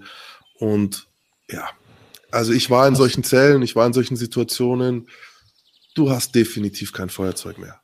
Weißt du, du hast normal nicht mal deine Hosen an, so. Du hast auf keinen Fall ein Feuerzeug. Wenn, wenn ihr diese Story ganz hören wollt, dann kann ich euch nur den Podimo-Podcast empfehlen von Max. Ähm, ja, danke. Sag mal ist, den Namen, bevor ich das Falsches sage. Äh, Uri Jallo. Aber es ist mehr als eine Story, so. Es ist halt ein Skandal, so. Ja, ja, ich meine nur, klar, aber die, diese ganze Geschichte um den, die den Skandal zeigt, das wollte ich sagen. So. Ich, ich, ich, ich tue mich da so schwer immer ein bisschen mit der Werbung für meinen Podcast an der Stelle, weil ich so hin und her gerissen, weißt du, ich, ich, die Geschichte, die, ist rausgekommen, der, der Podcast, den ich habe, hat jetzt drei, drei Staffeln, vierte Staffel beginnt bald und die Staffel hieß Mord im Knast. So, Morde im Knast. Und ich hatte zwölf Folgen zu machen. Und der erste Impuls ist ja eigentlich, du nimmst Mord zwischen Gefangenen. Ich habe selbst erlebt, einen Mord an einem Freund von mir im Gefängnis, dann kann, nehme ich natürlich, das ist der erste Impuls. Das zweite so Gangmorde in den USA, vielleicht Morde in Brasilien. Und für mich war aber das ganz klar ein Mord im Knast. Klar. das ist Genau, und ist nee, nicht klar, ist nicht so gewertet worden von keinem Gericht in Deutschland bis jetzt so, ja. Ist äh, unterlassene Hilfeleistung, fahrlässige Tötung, solche Geschichten sind im Spiel. Ähm, mittlerweile heute, heute oder gestern kam ein neues Gutachten wieder raus. Ähm, das unterstreicht, was ich in dem Podcast gesagt habe, nämlich, dass ein Brandbeschleuniger verwendet wurde, weil Menschen brennen nicht gut, einfach so. Es ist halt, Menschen brennen nicht. Ne? Das ist wie wenn du einen Sack Wasser anzündest, der brennt nicht. Ähm, ohne einen Brandbeschleuniger. Das heißt, sie haben den übergossen mit Benzin höchstwahrscheinlich oder Spiritus und dann angezündet. Alter, ja, also das ist mehr als ein Skandal. Das ist einfach, das ist unglaublich, dass sowas, dass sowas passieren kann. Ey, wenn das ich dir sage, in der Polizeiwache sind in, ja, in dem Zeitraum von, ich glaube, sechs Jahren oder fünf Jahren äh, drei Menschen ums Leben gekommen. Und alle drei haben, also einer ist verbrannt, die anderen zwei sind zu Tode geschlagen worden. Und POC alle? Ähm, nee, überhaupt nicht. Deswegen bin ich da auch weg von der von dem Dessau-Bashing hinsichtlich, das ist klar, weißt du, dass, dass in der Geschichte Rassismus mit drinsteckt, ist ganz klar. Ähm, aber auf dieser Polizeistation ist, ist, ist was ganz anderes passiert. Also das ist nicht primär. Ich weiß, es passt den Leuten nicht, auch wenn man das sagt. Und ich verstehe auch, dass der Kampf in die Richtung geführt werden muss. Aber tatsächlich ist auf der Polizeistation noch mehr als das. Hm, okay. Also es ist ja äh, wahrscheinlich geht es da um strukturelle Gewalt generell bei, da sind wir ja wieder bei dem gleichen Ding, Justi, alles was Uniform hat, da ist, da gibt es strukturelle Gewalt, auch wenn das, ähm, auch wenn das von vielen Leuten immer so klein geredet wird und gesagt wird, ey, die dürfen sich ja noch nicht mal wehren, wenn sie angespuckt werden und so. Mhm. Ähm, sicherlich eine schwierige Situation, aber also, weißt du, Digga, ich habe ich hab darüber viel nachgedacht, weil mein Gedanke ist, ich habe wirklich versucht, mich gerade dem Fall so vollkommen leer zu, melden, zu nähern. Du, weißt du, ich bin ja, ich komme ja aus der Polizei-Hassschiene und so, ne? Und ich habe, äh, ich wollt, will mich ja davon lösen. Ich löse mich ja davon aus. Ich sehe das heute auch anders. Aber die Situation, okay, du willst jemanden festnehmen, der angeblich Frauen, der wehrt sich, der ist besoffen, der spuckt dich an. Jeder, du darfst ausflippen. Das ist es. Du, von dir kann ich erwarten, dass du nicht das aushältst, wenn dich jemand anspuckt oder dich jemand beleidigt oder dich jemand packt oder so. Weißt du?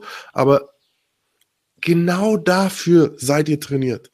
Genau hier ist, der, ist, der, ist die Grenze der Professionalität so.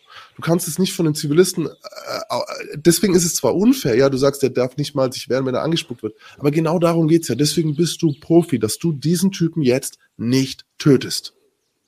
Wenn das reicht, um dich ausflippen zu lassen, dass du jemanden totschlägst, dann äh, bist du im falschen Job, Alter. Ja, und das, ja, ja. Das ist ja im, im Sinne der Polizisten eigentlich. Es ist im Sinne der ganzen Polizei, dass diese Leute nicht schalten und walten dürfen, wie sie wollen. Ich kann mich noch erinnern, damals ähm, Bundeswehrzeiten, ähm, du darfst ja nicht einfach schießen. Du darfst nur schießen, wenn auf dich geschossen wird. Mhm. Selbst irgendwie in Einsatzgebieten und so. Ne? Mhm. Erst dann mhm. darfst du ja, dich quasi wehren. So. Ähm, und ich glaube auch, da ist halt so, that's the job an der Stelle. Und die Rules of Engagement können ja verändert werden. Also es kann sein, dass ihr äh, in, bei einem Einsatz irgendwann den Befehl bekommen hättet, okay, ihr schießt jeden, der diesen Parameter betritt, zum Beispiel so bla bla. Ne, das gibt's ja auch, dass das verändert wird. Das ist ja, die sind ja am Anfang extra so gesetzt, gerade beim Militär so weit, ja, aber bei der Polizei ist ja ganz klar, das ist ja ganz klar, es bleibt immer gleich. Ja. Und es gibt so dieses, bei der beim Militär den Spießrutenlauf, daher kommt es ja auch so, dieses Schlagen und Gewalt, um irgendwie, ne, auf dem nächsten Level was zu heben. Ja, also da in der, in der, in der Wolfgangstraße ist einiges schiefgelaufen. Es ist, es ist so schrecklich. Was mich so wundert, und das unterscheidet dann doch nochmal diese Polizeistation von vielleicht jetzt einer Bar oder einem, einem, einem, einem Dönerladen oder irgendwas. Es muss Zeugen gegeben haben, die bis heute dicht halten. Es gibt Leute, die diesen Menschen weder geschlagen haben noch angezündet. In dem anderen Fall wurde der Typ verprügelt und danach draußen abgelegt. 300 Meter weg von der, von, von der Polizeistation und wurde am nächsten Tag gefunden. Ja, mit schwersten Verletzungen. Die dachten erst, er wäre aus einem Fenster geflogen, so bevor man äh, gesehen hat, eben Spuren von Schlagstöcken und so weiter. Es muss Leute geben, die das wissen. Und das ist es, was ich mich so frage. Wie kannst du abends zu Hause sitzen und diese Nachrichten immer und immer und immer wieder übergehen, nur weil du vielleicht in dem ersten Moment die Entscheidung getroffen hast, ich schütze meine Kollegen. Was ich wirklich, ich war so, ich bin ja ein loyaler Mensch, so, ich verstehe den Gedanken auch so, okay, im ersten Moment vielleicht so, boah, krass, nein, nein, nein, warte, und dann, es ist nie zu spät, das Richtige zu tun. Es ist jetzt an der Zeit, dass jemand den Mund aufmacht und die Typen in den Knast bringt, die das gemacht haben. Ja, also da bin ich vollkommen bei dir. So, es gibt halt so gewisse Grenzen, äh, da hältst du halt einfach nicht mehr den Mund so. Und, und, und, und beim Mord ist absolut sowas erreicht. harter, harter Tobak. Lass uns mhm. auf, auf ähm, was Gutes fürs Gemüt kommen. Okay, komm. Du, du ähm, bist, äh, ihr habt ja den Verein äh, Sichtweisen mhm. und tut dort einiges an Gutem in Schulen für äh, Jugendliche. Wie, wie, läuft, die, wie läuft das ab? Du, ähm, Sichtweisenarbeit besteht auf mehreren Säulen. So, das eine ist diese Primärprävention, Schulen, Jugendhäuser, Wohngruppen, wirklich, dass du mit Jugendlichen drüber redest, ähm, was Kriminalität, was Sucht, was auch vor allem Gewalt bedeutet so. Ähm, weil sie kriegen natürlich den ganzen Tag präsentiert diese eine Seite der Gewalt und der Kriminalität über die Medien. Ähm, und das andere ist auch sehr viel schwerer zu begreifen. So die negat wirklich negativen Sachen und so, die muss man, da muss man sich Zeit nehmen, um die zu erklären. Ähm, das machen wir in den Schulen und in Jugendhäusern und so. Wir arbeiten aber auch im Bereich der Sekundär-, Tertiärprävention in Gefängnissen äh, mit vorbestraften Jugendlichen. Ich habe eine Reihe von Kids und, und, und auch älteren oder jungen Erwachsenen, äh, die wir betreuen. Und es kommt ein neuer Zweig jetzt dazu, so nämlich die Arbeit mit haftentlassenen Jugendlichen. Ähm, dafür mussten wir erst groß werden, oder was heißt groß, dafür mussten wir erst eine gewisse Größe haben. Wir haben jetzt zwei Sozialpädagogen angestellt dieses Jahr. Ähm, heißt, ich bin sogar Chef so irgendwie, ne, wenn man so will. Ja, ich bin ein strenger Chef, ja, du musst immer, immer pünktlich kommen. Hey, hast du gekifft vor der Arbeit? Geht nicht. Aber ich bin, ich bin, ich bin Patient. Nein, nein, nein, nein. Ich würde nie einen Patienten einstellen. Ich würde nie einen Kiffer einstellen, ja. Nee, aber äh, Sozialpädagogen eingestellt tatsächlich, äh, die eben das dazu bringen, was jetzt ich nicht mitbringen konnte. So, ich kann nicht, das Jugendamt gibt mir keine Kohle, das Jugendamt gibt mir keinen Klienten, das Jugendamt äh, gruselt sich vor mir. Das ist einfach so. Aufgrund der Vergangenheit. Aufgrund, aufgrund der Vergangenheit, aber nicht nur, um, um fair zu sein, auch aufgrund der mangelnden Qualifikation. So, ich bin ja kein Sozialpädagoge. So, und die haben ja halt, ein, die sagen halt, wir arbeiten nur mit Leuten, die das halt studiert haben, ab einem gewissen Level so. Und das ist auch okay. Und deswegen sind wir jetzt dieses Jahr äh, endlich den Schritt gegangen, ähm, Vollzeit Sozialpädagogen anzustellen, ähm, die eben den Teil auch übernehmen können, den ich jetzt nicht kann. Ne, das ist ja auch wichtig. Und dieses Jahr haben wir noch ein Herzensprojekt von mir ich pitch das jetzt einfach, ich erzähl's dir einfach. Mach, Mir interessiert eh, was du davon hältst. So. Wenn es langweilig ist, schneiden wir es raus. Wie ich immer, ich sag immer tausendmal pro Podcast bei Leuten, ja, dann schneiden wir es raus. Und es wird immer alles nicht rausgeschnitten, es ist immer alles drin am Schluss. Ähm, die Idee dahinter ist, was macht jemand, der nach einer langjährigen Haftstrafe entlassen wird? Gut, ihr geht zum Job, er wird entlassen, geht zum Jobcenter, äh, kriegt Hartz IV. So. Ne? Das ist eigentlich der normale Ablauf, weil es ist ziemlich schwer vom Knast aus eine, eine Lehrstelle oder äh, einen, einen, einen Job zu finden. Ist einfach schwer. Wenn du niemanden kennst, wenn du niemanden hast. Mhm. Und wir haben uns über, so war es ja bei mir auch. Ich bin dann zum Jobcenter direkt arbeitsunfähig geschrieben worden. Also ich musste weder eine Bewerbung schreiben noch äh, irgendeinen Kurs machen, weil die gesagt haben, okay, äh, nee, so, passt schon, gehen Sie mal dahinter, beantragen Sie mal Frührente. Das war tatsächlich so der Gedanke. Und es hat natürlich auch was mit mir gemacht. Ne? Ich kann nichts, ich bin krank, ich bin gelähmt und ich krieg wieder, wie zehn Jahre davor, eigentlich alles geschenkt. So im Knast kriegst du dein Essen hingestellt. Ob das jetzt gut oder schlecht ist, du musst dich nicht drum kümmern. Ne? Äh, du, deine Wäsche wird gewaschen. Du hast deine Wohnung. Du brauchst nicht, nicht um Stromanbieter zu kümmern oder sowas. Ne? Mhm. Und dann rutscht du in dieses Hartz-IV-System. Und die und Gefahr, die Gefahr ist, dass du wieder nicht Eigeninitiative lernst und so, ne? Ähm, was ich jetzt machen will, ist, ein Freund von mir kommt raus, der sehr, sehr, sehr, sehr lange jetzt im Gefängnis saß. Der würde eigentlich nicht mehr in die Jugendarbeit mit reinfallen.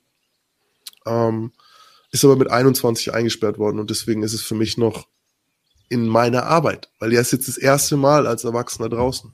Und anstatt dass der in Hartz IV geht, habe ich gesagt, wir stellen ihn ein. Ähm, dafür spende ich jetzt an die Sichtweisen sein Jahresgehalt im Grunde und er kriegt einen Job, bei dem er weder den Druck des normalen Arbeitsmarkts hat, also weder dieses, du musst jetzt um 8 Uhr da sein und musst bis 16 Uhr, bla bla, sondern und das ist deine Aufgabe und das ist dein Vorgesetzter und das, das ist nämlich krass, wenn du aus dem Knast kommst, da ist ja eine Hierarchie, die auch nicht unbedingt in der Arbeit, dein Vorarbeiter in der Arbeit ist nicht unbedingt dein Vorarbeiter, so, ne, wenn du, das ist ganz komisch, so, weißt du, das ist alles ein bisschen seltsam, und hat nichts wirklich mit dem Arbeit, Arbeiten in der freien Marktwirtschaft zu tun.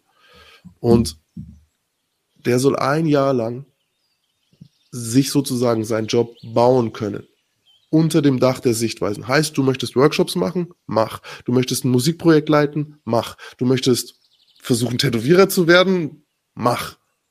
Aber du kriegst dein Gehalt von uns. Nicht vom, also eigentlich mache ich das, weißt du, was ich meine? Ich ersetze ja, das Jobcenter weil ich will, es werden Sozialabgaben für ihn gezahlt, was ja sonst auch wieder scheiße wäre. Ne? Ähm, und er hat vor allem selber nicht das Gefühl, er kriegt hier Geld geschenkt so, für, sondern das Geld kriegst du dafür, deine Zukunft zu bauen in diesem Jahr. Das ist ein geiles, ich finde das, ich finde das echt gut. Ich finde das richtig nice, weil das ist so ein bisschen wie, also es nimmt einen viel Druck, wie du selber schon gesagt hast. Ähm, ich vergleiche es mal so ein ganz kleines bisschen mit bedingungslosem Grundeinkommen, aber es ist ja nicht ganz bedingungslos. Aber so ist es. Im Grunde, so ist es gedacht. Ah, nice. Nur mit dem, nur plus dazu noch, dass, dass du nicht sagen kann, musst, ich krieg bedingungsloses Grundeinkommen, sondern ich habe einen Job als ja, Projektleiter X bei dem und dem Verein. Geil.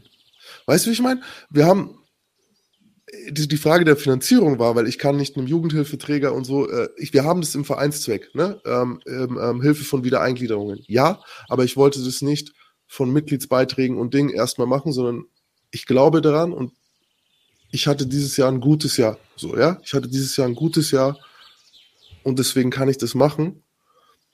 Und ich glaube, der Gedanke ist jetzt für mich auch so wie bei einer Patenschaft. So, ich gehe jetzt eine Patenschaft ein und ich könnte mir vorstellen, wenn, wenn das nur Erfolg wird, dieses Projekt, wenn ich das, wenn wir das gut hinkriegen, dass, ich, dass sich andere Leute für 15.000 Euro kannst du einem Menschen eine Patenschaft geben, ein Jahr lang, in dem wir mit dem arbeiten können. Das ist ja das nächste. Dadurch, dass er bei mir arbeitet, kann ich meine Infrastruktur nutzen.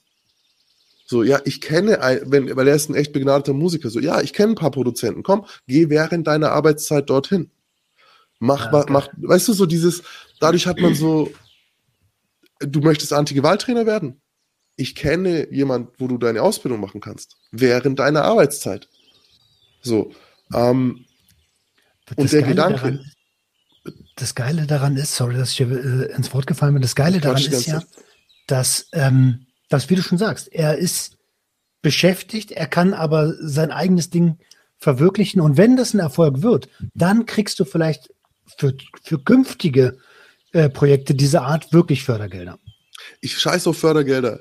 Ich würde da gerne Privatpersonen in die Pflicht nehmen, denen es gut geht. Oder vielleicht auch ein Unternehmen in die Pflicht nehmen, dem, es gut geht. Das sagt, hey, wir investieren diese, sagen wir mal, 15.000 Euro.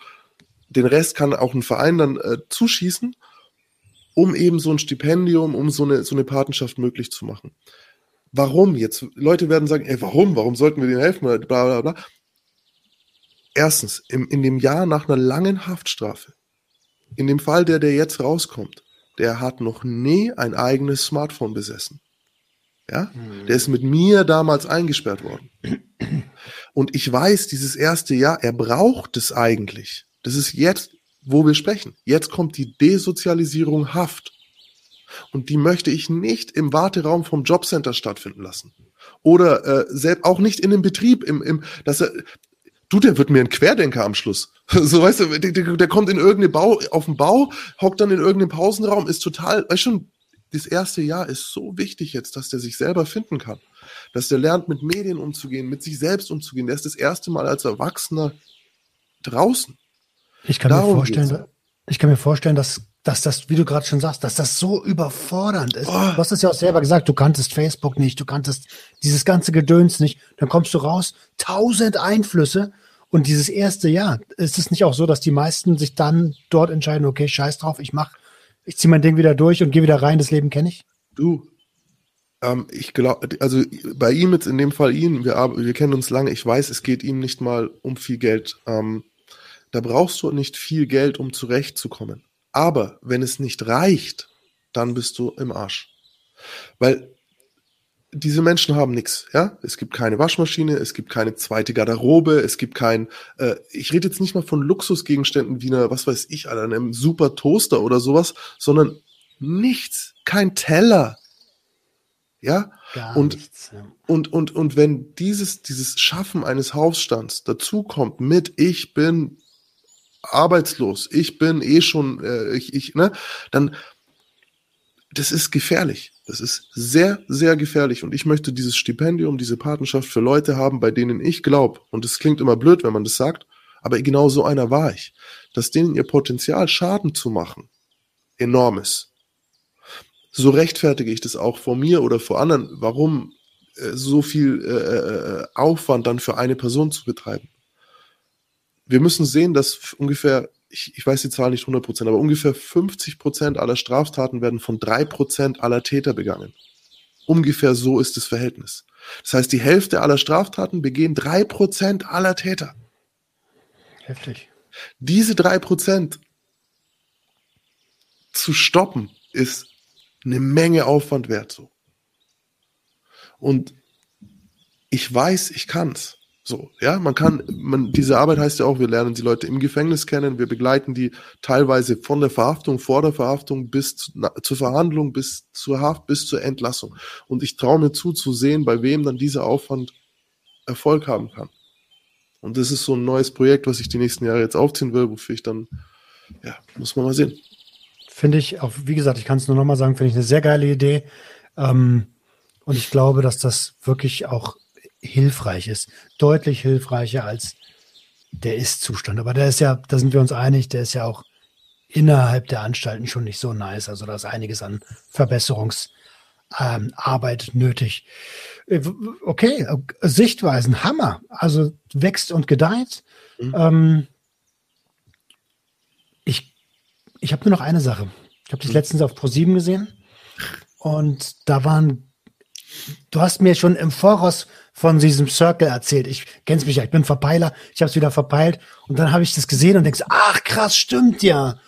Und dieses Experiment, das würde ich gerne hier nochmal allen, die äh, die Episode hören oder auf YouTube zuschauen, ans Herz legen. Ähm, schaut euch das mal an, weil egal wie, äh, erzähl du es einfach. Aus meiner Sicht ist es so, egal was du getan hast, egal wie, äh, was deine Straftat vielleicht war, am Ende sind viele Faktoren sehr ähnlich, warum diese Leute überhaupt ähm, ein Leben geführt haben, wo sie irgendwann vielleicht sogar kriminell werden, in Anführungsstrichen mussten. Mhm. Äh, ähm, ja, immer Ur Ursache, äh, Wirkung ist schwer, ist, also nochmal, du hast jetzt, du hast jetzt einen, einen Sprung gemacht, den ich nicht mal zwingenderweise machen würde, sondern ich würde äh, mhm. tatsächlich sagen, es gibt Faktoren im Leben dieser Täter, die nicht in ihrer Hand lagen. So, darum geht's so. Das ist so dieses, also das zeigt dieses Experiment ganz deutlich so. Wir sagen, du hast äh, eine Bank ausgeraubt, wir sagen, du hast jemanden geschlagen, wir sagen, du hast sogar jemanden umgebracht, whatever. Dafür bist du selbst verantwortlich. Das hast du getan. Deine Schuld, in Anführungszeichen Schuld, ne, dieses, egal wie wir es begreifen, das ist dein Handeln. Das ist auch, und da kann man drüber streiten, inwiefern war das dein, deine Verantwortung, dein Wille, deine Schuld und so weiter. Aber da muss Aber es eine Strafe für geben, das ist klar. Da muss es eine Strafe Gesetz. dafür geben. Ja, ist, ist, auch richtig so. Ähm, es muss eine Konsequenz haben.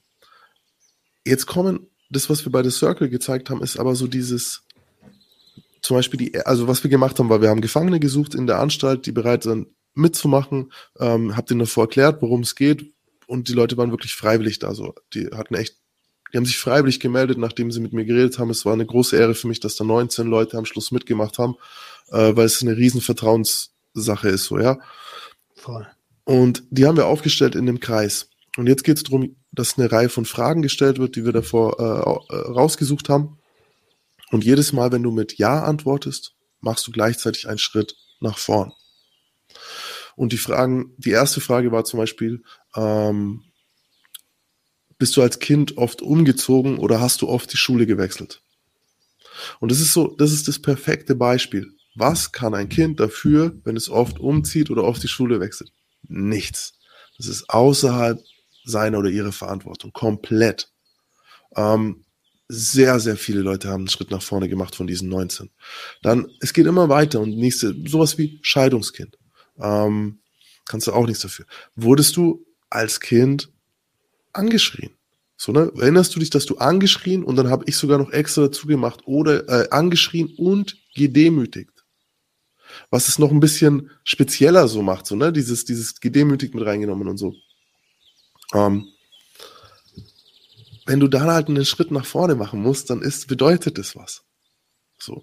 Und ich hätte gerne, leider hat ProSieben dafür nicht genügend äh, Sendezeit gegeben, dass man dasselbe Experiment dann auch noch mit Leuten macht, die nicht straffällig geworden sind.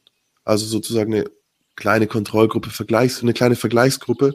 Ähm, ich bin mir ziemlich sicher, dass die Straffälligen häufiger nach vorne gehen werden als die nicht straffälligen. zumindest, mich, zumindest wenn du Leute nimmst, bei denen es gut gelaufen ist. Aber es könnte auch, ich könnte auch falsch liegen, aber es ist so meiner Erfahrung nach äh, allein schon auch diese Erfahrung. Zum Beispiel eine Frage: wie, Seid ihr, seid ihr als Jugendliche oder hattet ihr früh mit der Polizei zu tun? Ja, Wer, jetzt gehe ich, ich bin zum Beispiel Sozial, äh, Berufsgruppe der Sozialpädagogen. Wir hatten ein Team-Meeting und da ging es um eine, eine, eine Kontrolle, eine Polizeikontrolle, dass ein Kollege aus Bangladesch zu spät gekommen ist. Er so, oh, ich musste noch schnell, äh, ich hatte noch schnell eine Kontrolle so.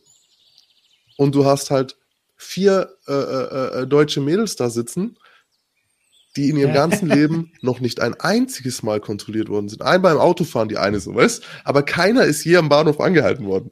Und er halt so, naja, ja, zwischen drei und neun Mal im Jahr halt, also eigentlich jeden Monat einmal auf jeden Fall so, weißt du, so. Aber nur dreimal im Jahr unangenehm, sonst immer so normal. Und davon gibt's halt viel, da gibt's halt viel so, ja, wenn du, wie oft musstest du halt, weiß ich nicht, deine Eltern haben Drogen genommen, wie oft hast du sie komplett dicht gesehen so? Im besten Fall gar nicht, im schlechtesten Fall jeden Tag. Bei mir hat das eine Menge gemacht, als ich das gesehen habe. Da, ich habe einfach imaginär mitgemacht. So, was heißt imaginär? Ich habe mitgemacht. Und ähm, gerade bei den ersten drei Geschichten, die du jetzt auch gerade ge äh, gesagt hast, Umzüge, ähm, angeschrien, äh, das dritte habe ich schon wieder vergessen. Achso, früh mit der Polizei zu tun. Digga, da wäre äh, safe, safe ein Schritt nach vorne. Und alle, die ich kenne, oder Fast ja, alle, die ich ja, kenne, nein, ich weiß sind genau, da auch dabei. Ja. Scheidungskind, schon allein da. Auch dieses Scheidungskind, ja, Mann. Äh, ich habe immer gesagt, das hat bei mir keinen Einfluss gemacht, aber komisch, so meine ganze Gang als Jugendlicher, das waren alles Scheidungskinder. Bis auf einen immer oder so, aber meistens allein, sogar, die, sogar viele echt alleinerziehende Moms halt so. Ne? Und dann irgendwann kam dann ein Stiefvater, der mit Glück, wie jetzt bei mir cool war und bei anderen halt nicht so cool war. Und dieses ganze Experiment hatte es ist nicht mal meine Idee. Also der Circle ist eine alte Idee. Es kommt aus den USA. Äh, Compassion Project. Es gibt ganz viel. Ich habe die Fragen angepasst, weil in den USA die Fragen sind noch mal deutlich radikaler so, weil einfach äh, da haben wir es auch wieder. Die äh, USA sind ein härterer Ort zu leben als Deutschland. Das könnt ihr mir glauben. So und gerade äh, da der die Rassismuskomponente noch ein bisschen höher, so dieses Marginalisieren ne, von von von von äh, Minderheiten. Die Fragen dort waren noch ein bisschen härter als die. Ich habe extra mir welche überlegt für Deutschland. Ähm, und was ich damit aber auch zeigen wollte, war, und das war so ein schöner Nebeneffekt eigentlich, den Gefangenen. Weil im Gefängnis, man denkt immer, ah, die hocken alle da und sind alle so eine Crew. Nein, Mann. Es gibt nicht nur die Hierarchie, sondern es gibt auch ein ganz starkes, also von mir, ich war super elitär so. Ich habe nicht mit jedem geredet, Alter. Ich habe, manche Leute waren für mich Müll, so Müllmenschen, so. Ich habe die nicht mal als ich, die haben nichts mit mir gemeinsam, habe ich immer gesagt. So, das war meine, mhm. wirklich, ich habe das genauso, ich so, du und ich, wir haben nichts gemeinsam. Ja, also weg. So, und in dem Kreis standen verschiedene äh, Gefangenentypen. Und zu sehen, wie jemand, der eigentlich ähm, eher anerkannt und stark im Knast ist, und jemand, der äh, absolut Randgruppe und äh, von allen irgendwie nur gedisst, äh, nur missbraucht wird, auf die Art, wie die an den gleichen Stellen Schritte nach vorne machen. Digga, der Alte und mit seinem. Zack, der Alte ah. mit seinem Ding kommt und du denkst aber eigentlich, ey, ich bin jung, Mann, was weiß der Alte schon? Und plötzlich macht ihr an der gleichen Stelle einen Schritt nach vorne. Und ich stand ja in der Mitte. Ich konnte sehen, dass die sich gegenseitig äh, auch angeguckt haben. Und wenn sich dann zwei so angeguckt haben und gemerkt haben, so, wow, fuck man, so, ne? Wir haben, das haben wir beide erlebt, so, okay, hätte ich nicht gedacht, halt so. Ähm, ja, das war ein starker Moment und ich glaube, da kam auch nochmal so ein, deswegen habe ich am Schluss, das war komplett spontan, so eine, diese Footballspieler, Fußballmannschaftsumarmung. Ich hätte nie gedacht, dass sie mit, weißt du, hättest du da vor mir gesagt, ähm, mach das, die um, der Gefangene sind jetzt nicht gerade die Leute, die so, weißt du, so, ey, so komm, lass mal hier, ne? Und ey, das war so ein krasser Moment, dass wir uns dann so umarmt haben. Und ich auch, ich habe mich ja nicht als Moderator gefühlt, sondern als einer. Ne? Ich hätte ja, ich kann bei, ich laufe mit halt, weißt du, ich meine. Das war krass. Ja. Also, ähm, das, ich kann kannst nur sagen, als ich das gesehen habe, es hat ein bisschen was mit mir gemacht, fand ich sehr, sehr spannend. Und ähm, ja, Digi, wir sind schon anderthalb Stunden dabei, Alter. Hast, äh, Gut, noch ich könnte mit den ganzen Nacht reden. Ich hoffe, dass die Leute nicht gelangweilt hat. Ich habe äh, Ach, Quatsch. hab hier ein bisschen äh, mich sehr viel verquatscht, finde ich. Ist aber gar nicht schlimm, weil dafür ist ja das Format auch genauso, wie wir es jetzt angegangen sind, gedacht gewesen. Ansonsten hätten wir auch dieses Wer bist du, warum bist du so, wie du bist, Ding machen können. Und das wollte ich halt heute eben genau nicht. Was mir aber noch wichtig wäre, abschließend, ähm, hast du einen Tipp aus deiner Erfahrung und auch aus deinem, aus deinem jetzigen Schaffen heraus für die Sucht- und Ordnung-Community, die aus Konsumenten, Sympathisanten, Eltern, aber auch ähm, Fachpersonal teilweise besteht?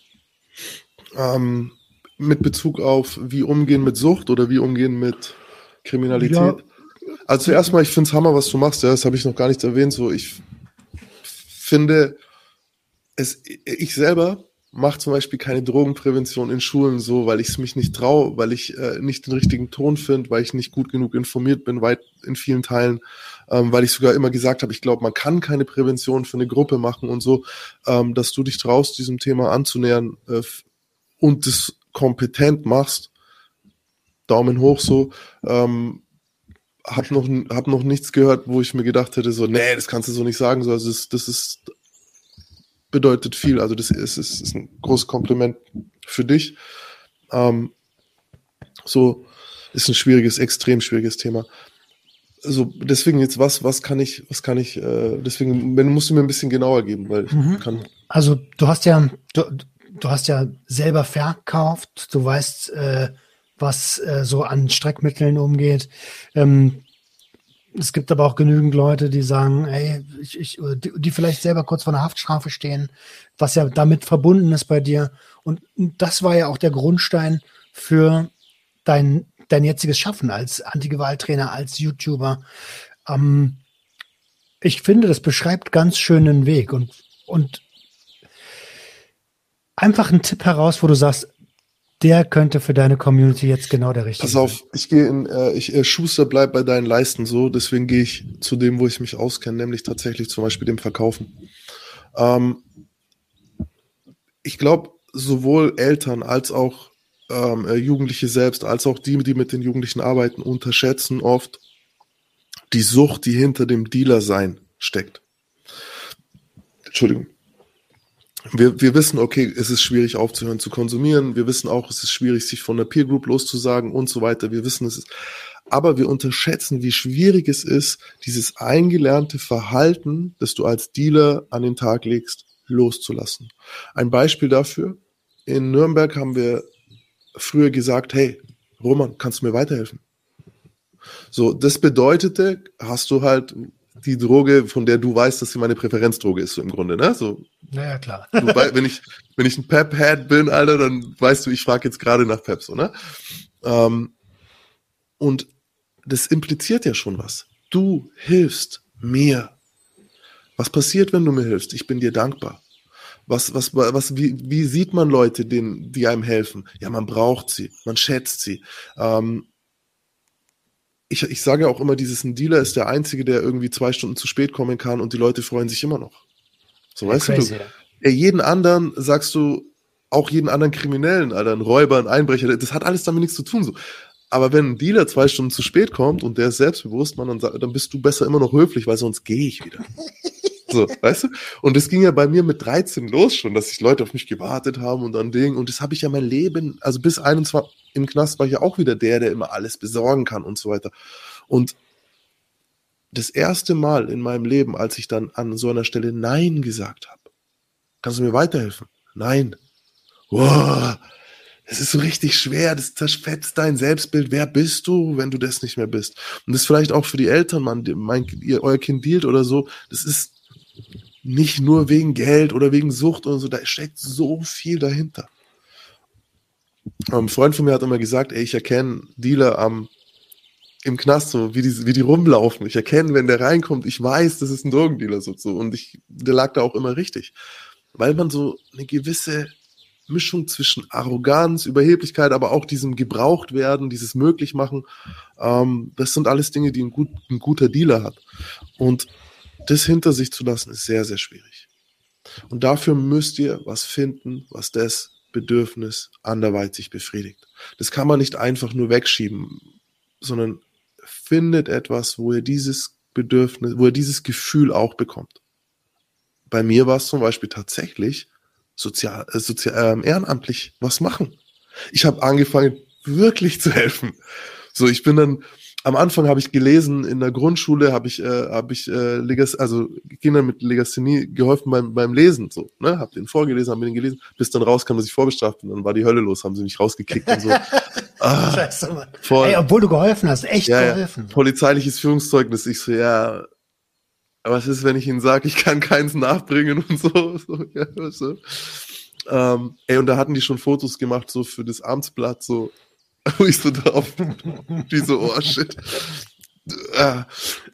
Und dann bin ich äh, zum Beispiel bei den Maltesern gewesen. Oder aber auch, es muss nicht unbedingt nur sowas sein. Also ich habe dann Leute in, im Altersheim besucht und so. Aber es kann auch was anderes sein. Einfach wirklich Freunden helfen. Und nicht, indem man ihnen Drogen gibt, sondern versuchen, bei mir war es versuchen, gut zu sein. Vielleicht ist es bei euch was anderes, aber ihr müsst was finden, was diesen, dieses Bedürfnis befriedigt. Und unterschätzt nicht, als Angehörige oder als Be Freunde oder irgendwie, die mit Betroffenen zu tun haben, wie schwer das ist, wenn man sich erstmal dran gewöhnt hat. Sehr, sehr Weil dazu gehört auch das Eingeständnis, dass nicht ich das bin, den die Leute brauchen, dass nicht ich das bin, auf den die Leute grinsend warten, dass nicht ich das bin, der, sondern dass es nur die scheiß Tasche ist. Nur ja. die Tasche oder die, die sie haben wollen. Und jeder kann die Tasche tragen. Und das Eingeständnis ist sehr, sehr schwierig. Da kommt eine Leere, da kommt ein Loch. Deswegen muss man es irgendwie anders füllen. Finde ich einen sehr, sehr guten Tipp. Und ähm, vielleicht darf ich an der Stelle noch ergänzen, was, was, was an, an, an Mehrwert noch ein bisschen was dazugeben. Du hast es eigentlich schon sehr, sehr gut gesagt. Ähm, finde was, was dich erfüllt und vor allen Dingen werde ein wertvoller Teil dieser Gesellschaft. Oh, ähm, ja. das, das, also den 50.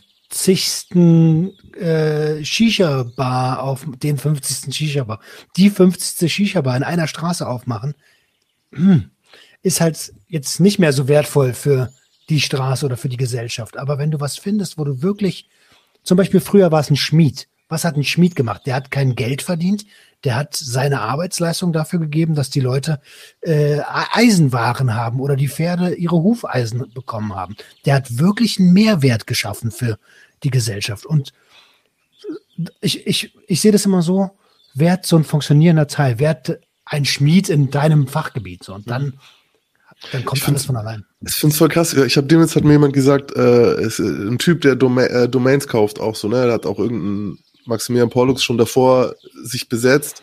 Und dann habe ich so gesucht, ist schon weg so und den dann, okay, du und er so, ja, er will so und so viel Kohle für den Namen und ich so, boah, vergiss es, schieb dir sowas von den Arsch, kannst, kannst geschenkt haben, Mann, ich gebe dir keinen Cent. Und als ich das jemand erzählt habe, hat der dann angesagt so, hm, was ist das denn für ein komischer Beruf? Das hat ja absolut keinen Mehrwert für niemanden, außer für ihn selber halt so. Und ja, ich war tatsächlich auch so. Ich habe gar nicht dran gedacht, jemand anderem was gu wirklich Gutes zu tun, sondern habe das über diese Fake-Ding ne, des Drogendealers ähm, befriedigt. Du hast recht, ja. Tut was, ja, ja, ja, ja, Mann. Wir sind soziale Wesen, alle miteinander, auch wenn wir denken, wir sind Einzel, äh, Einzelkämpfer, Emo-Girls, Alter. Glaubt mir, wir brauchen die anderen. Ja, und äh, an der Stelle nochmal abschließend, ich meine, brauche ich dir eigentlich nicht sagen, weil dein Selbstwert groß genug ist, aber ich finde deine Entwicklung einfach nur Hammer. Du bist ein Vorbild für die Danke Gesellschaft. Ja, mein Lieber, an der Stelle beenden wir das Ding mit sehen, Bald sehen wir uns wieder. Ja, hoffentlich, Bruder. Ey, es tut mir voll leid, dass beim letzten Mal so, so kurz war. So, als war irgendwie gefühlt nur so eine Umarmung und dann schon wieder weg alles. Ich dachte, du ja. kommst am Samstag nochmal, dann bist du nicht mehr gekommen. Nee, ich hatte nur, äh, ich hatte nur Freitag. Ich hatte nur Freitag. Okay, ich beende jetzt mal hier, falls wir noch schnacken. Mach mal Schluss. Danke, dass ich da sein durfte. Vielen lieben Dank, dass du da warst. Rinjahauen, wir sehen uns nächste Woche, wenn es wieder heißt, herzlich willkommen bei einer weiteren Episode Sucht und Ordnung. Tschüss.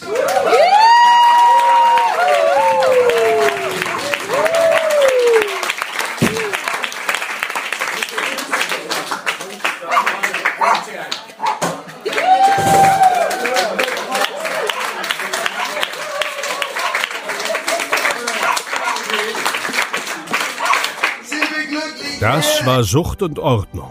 Schaltet auch beim nächsten Mal wieder ein. Wenn ihr Anmerkungen habt oder selbst zu Gast sein wollt, um mit uns über euren Konsum zu sprechen, schreibt uns gerne jederzeit. Und wenn es euch gefallen hat, folgt uns auf Facebook und Instagram. Bis bald bei Sucht und Ordnung.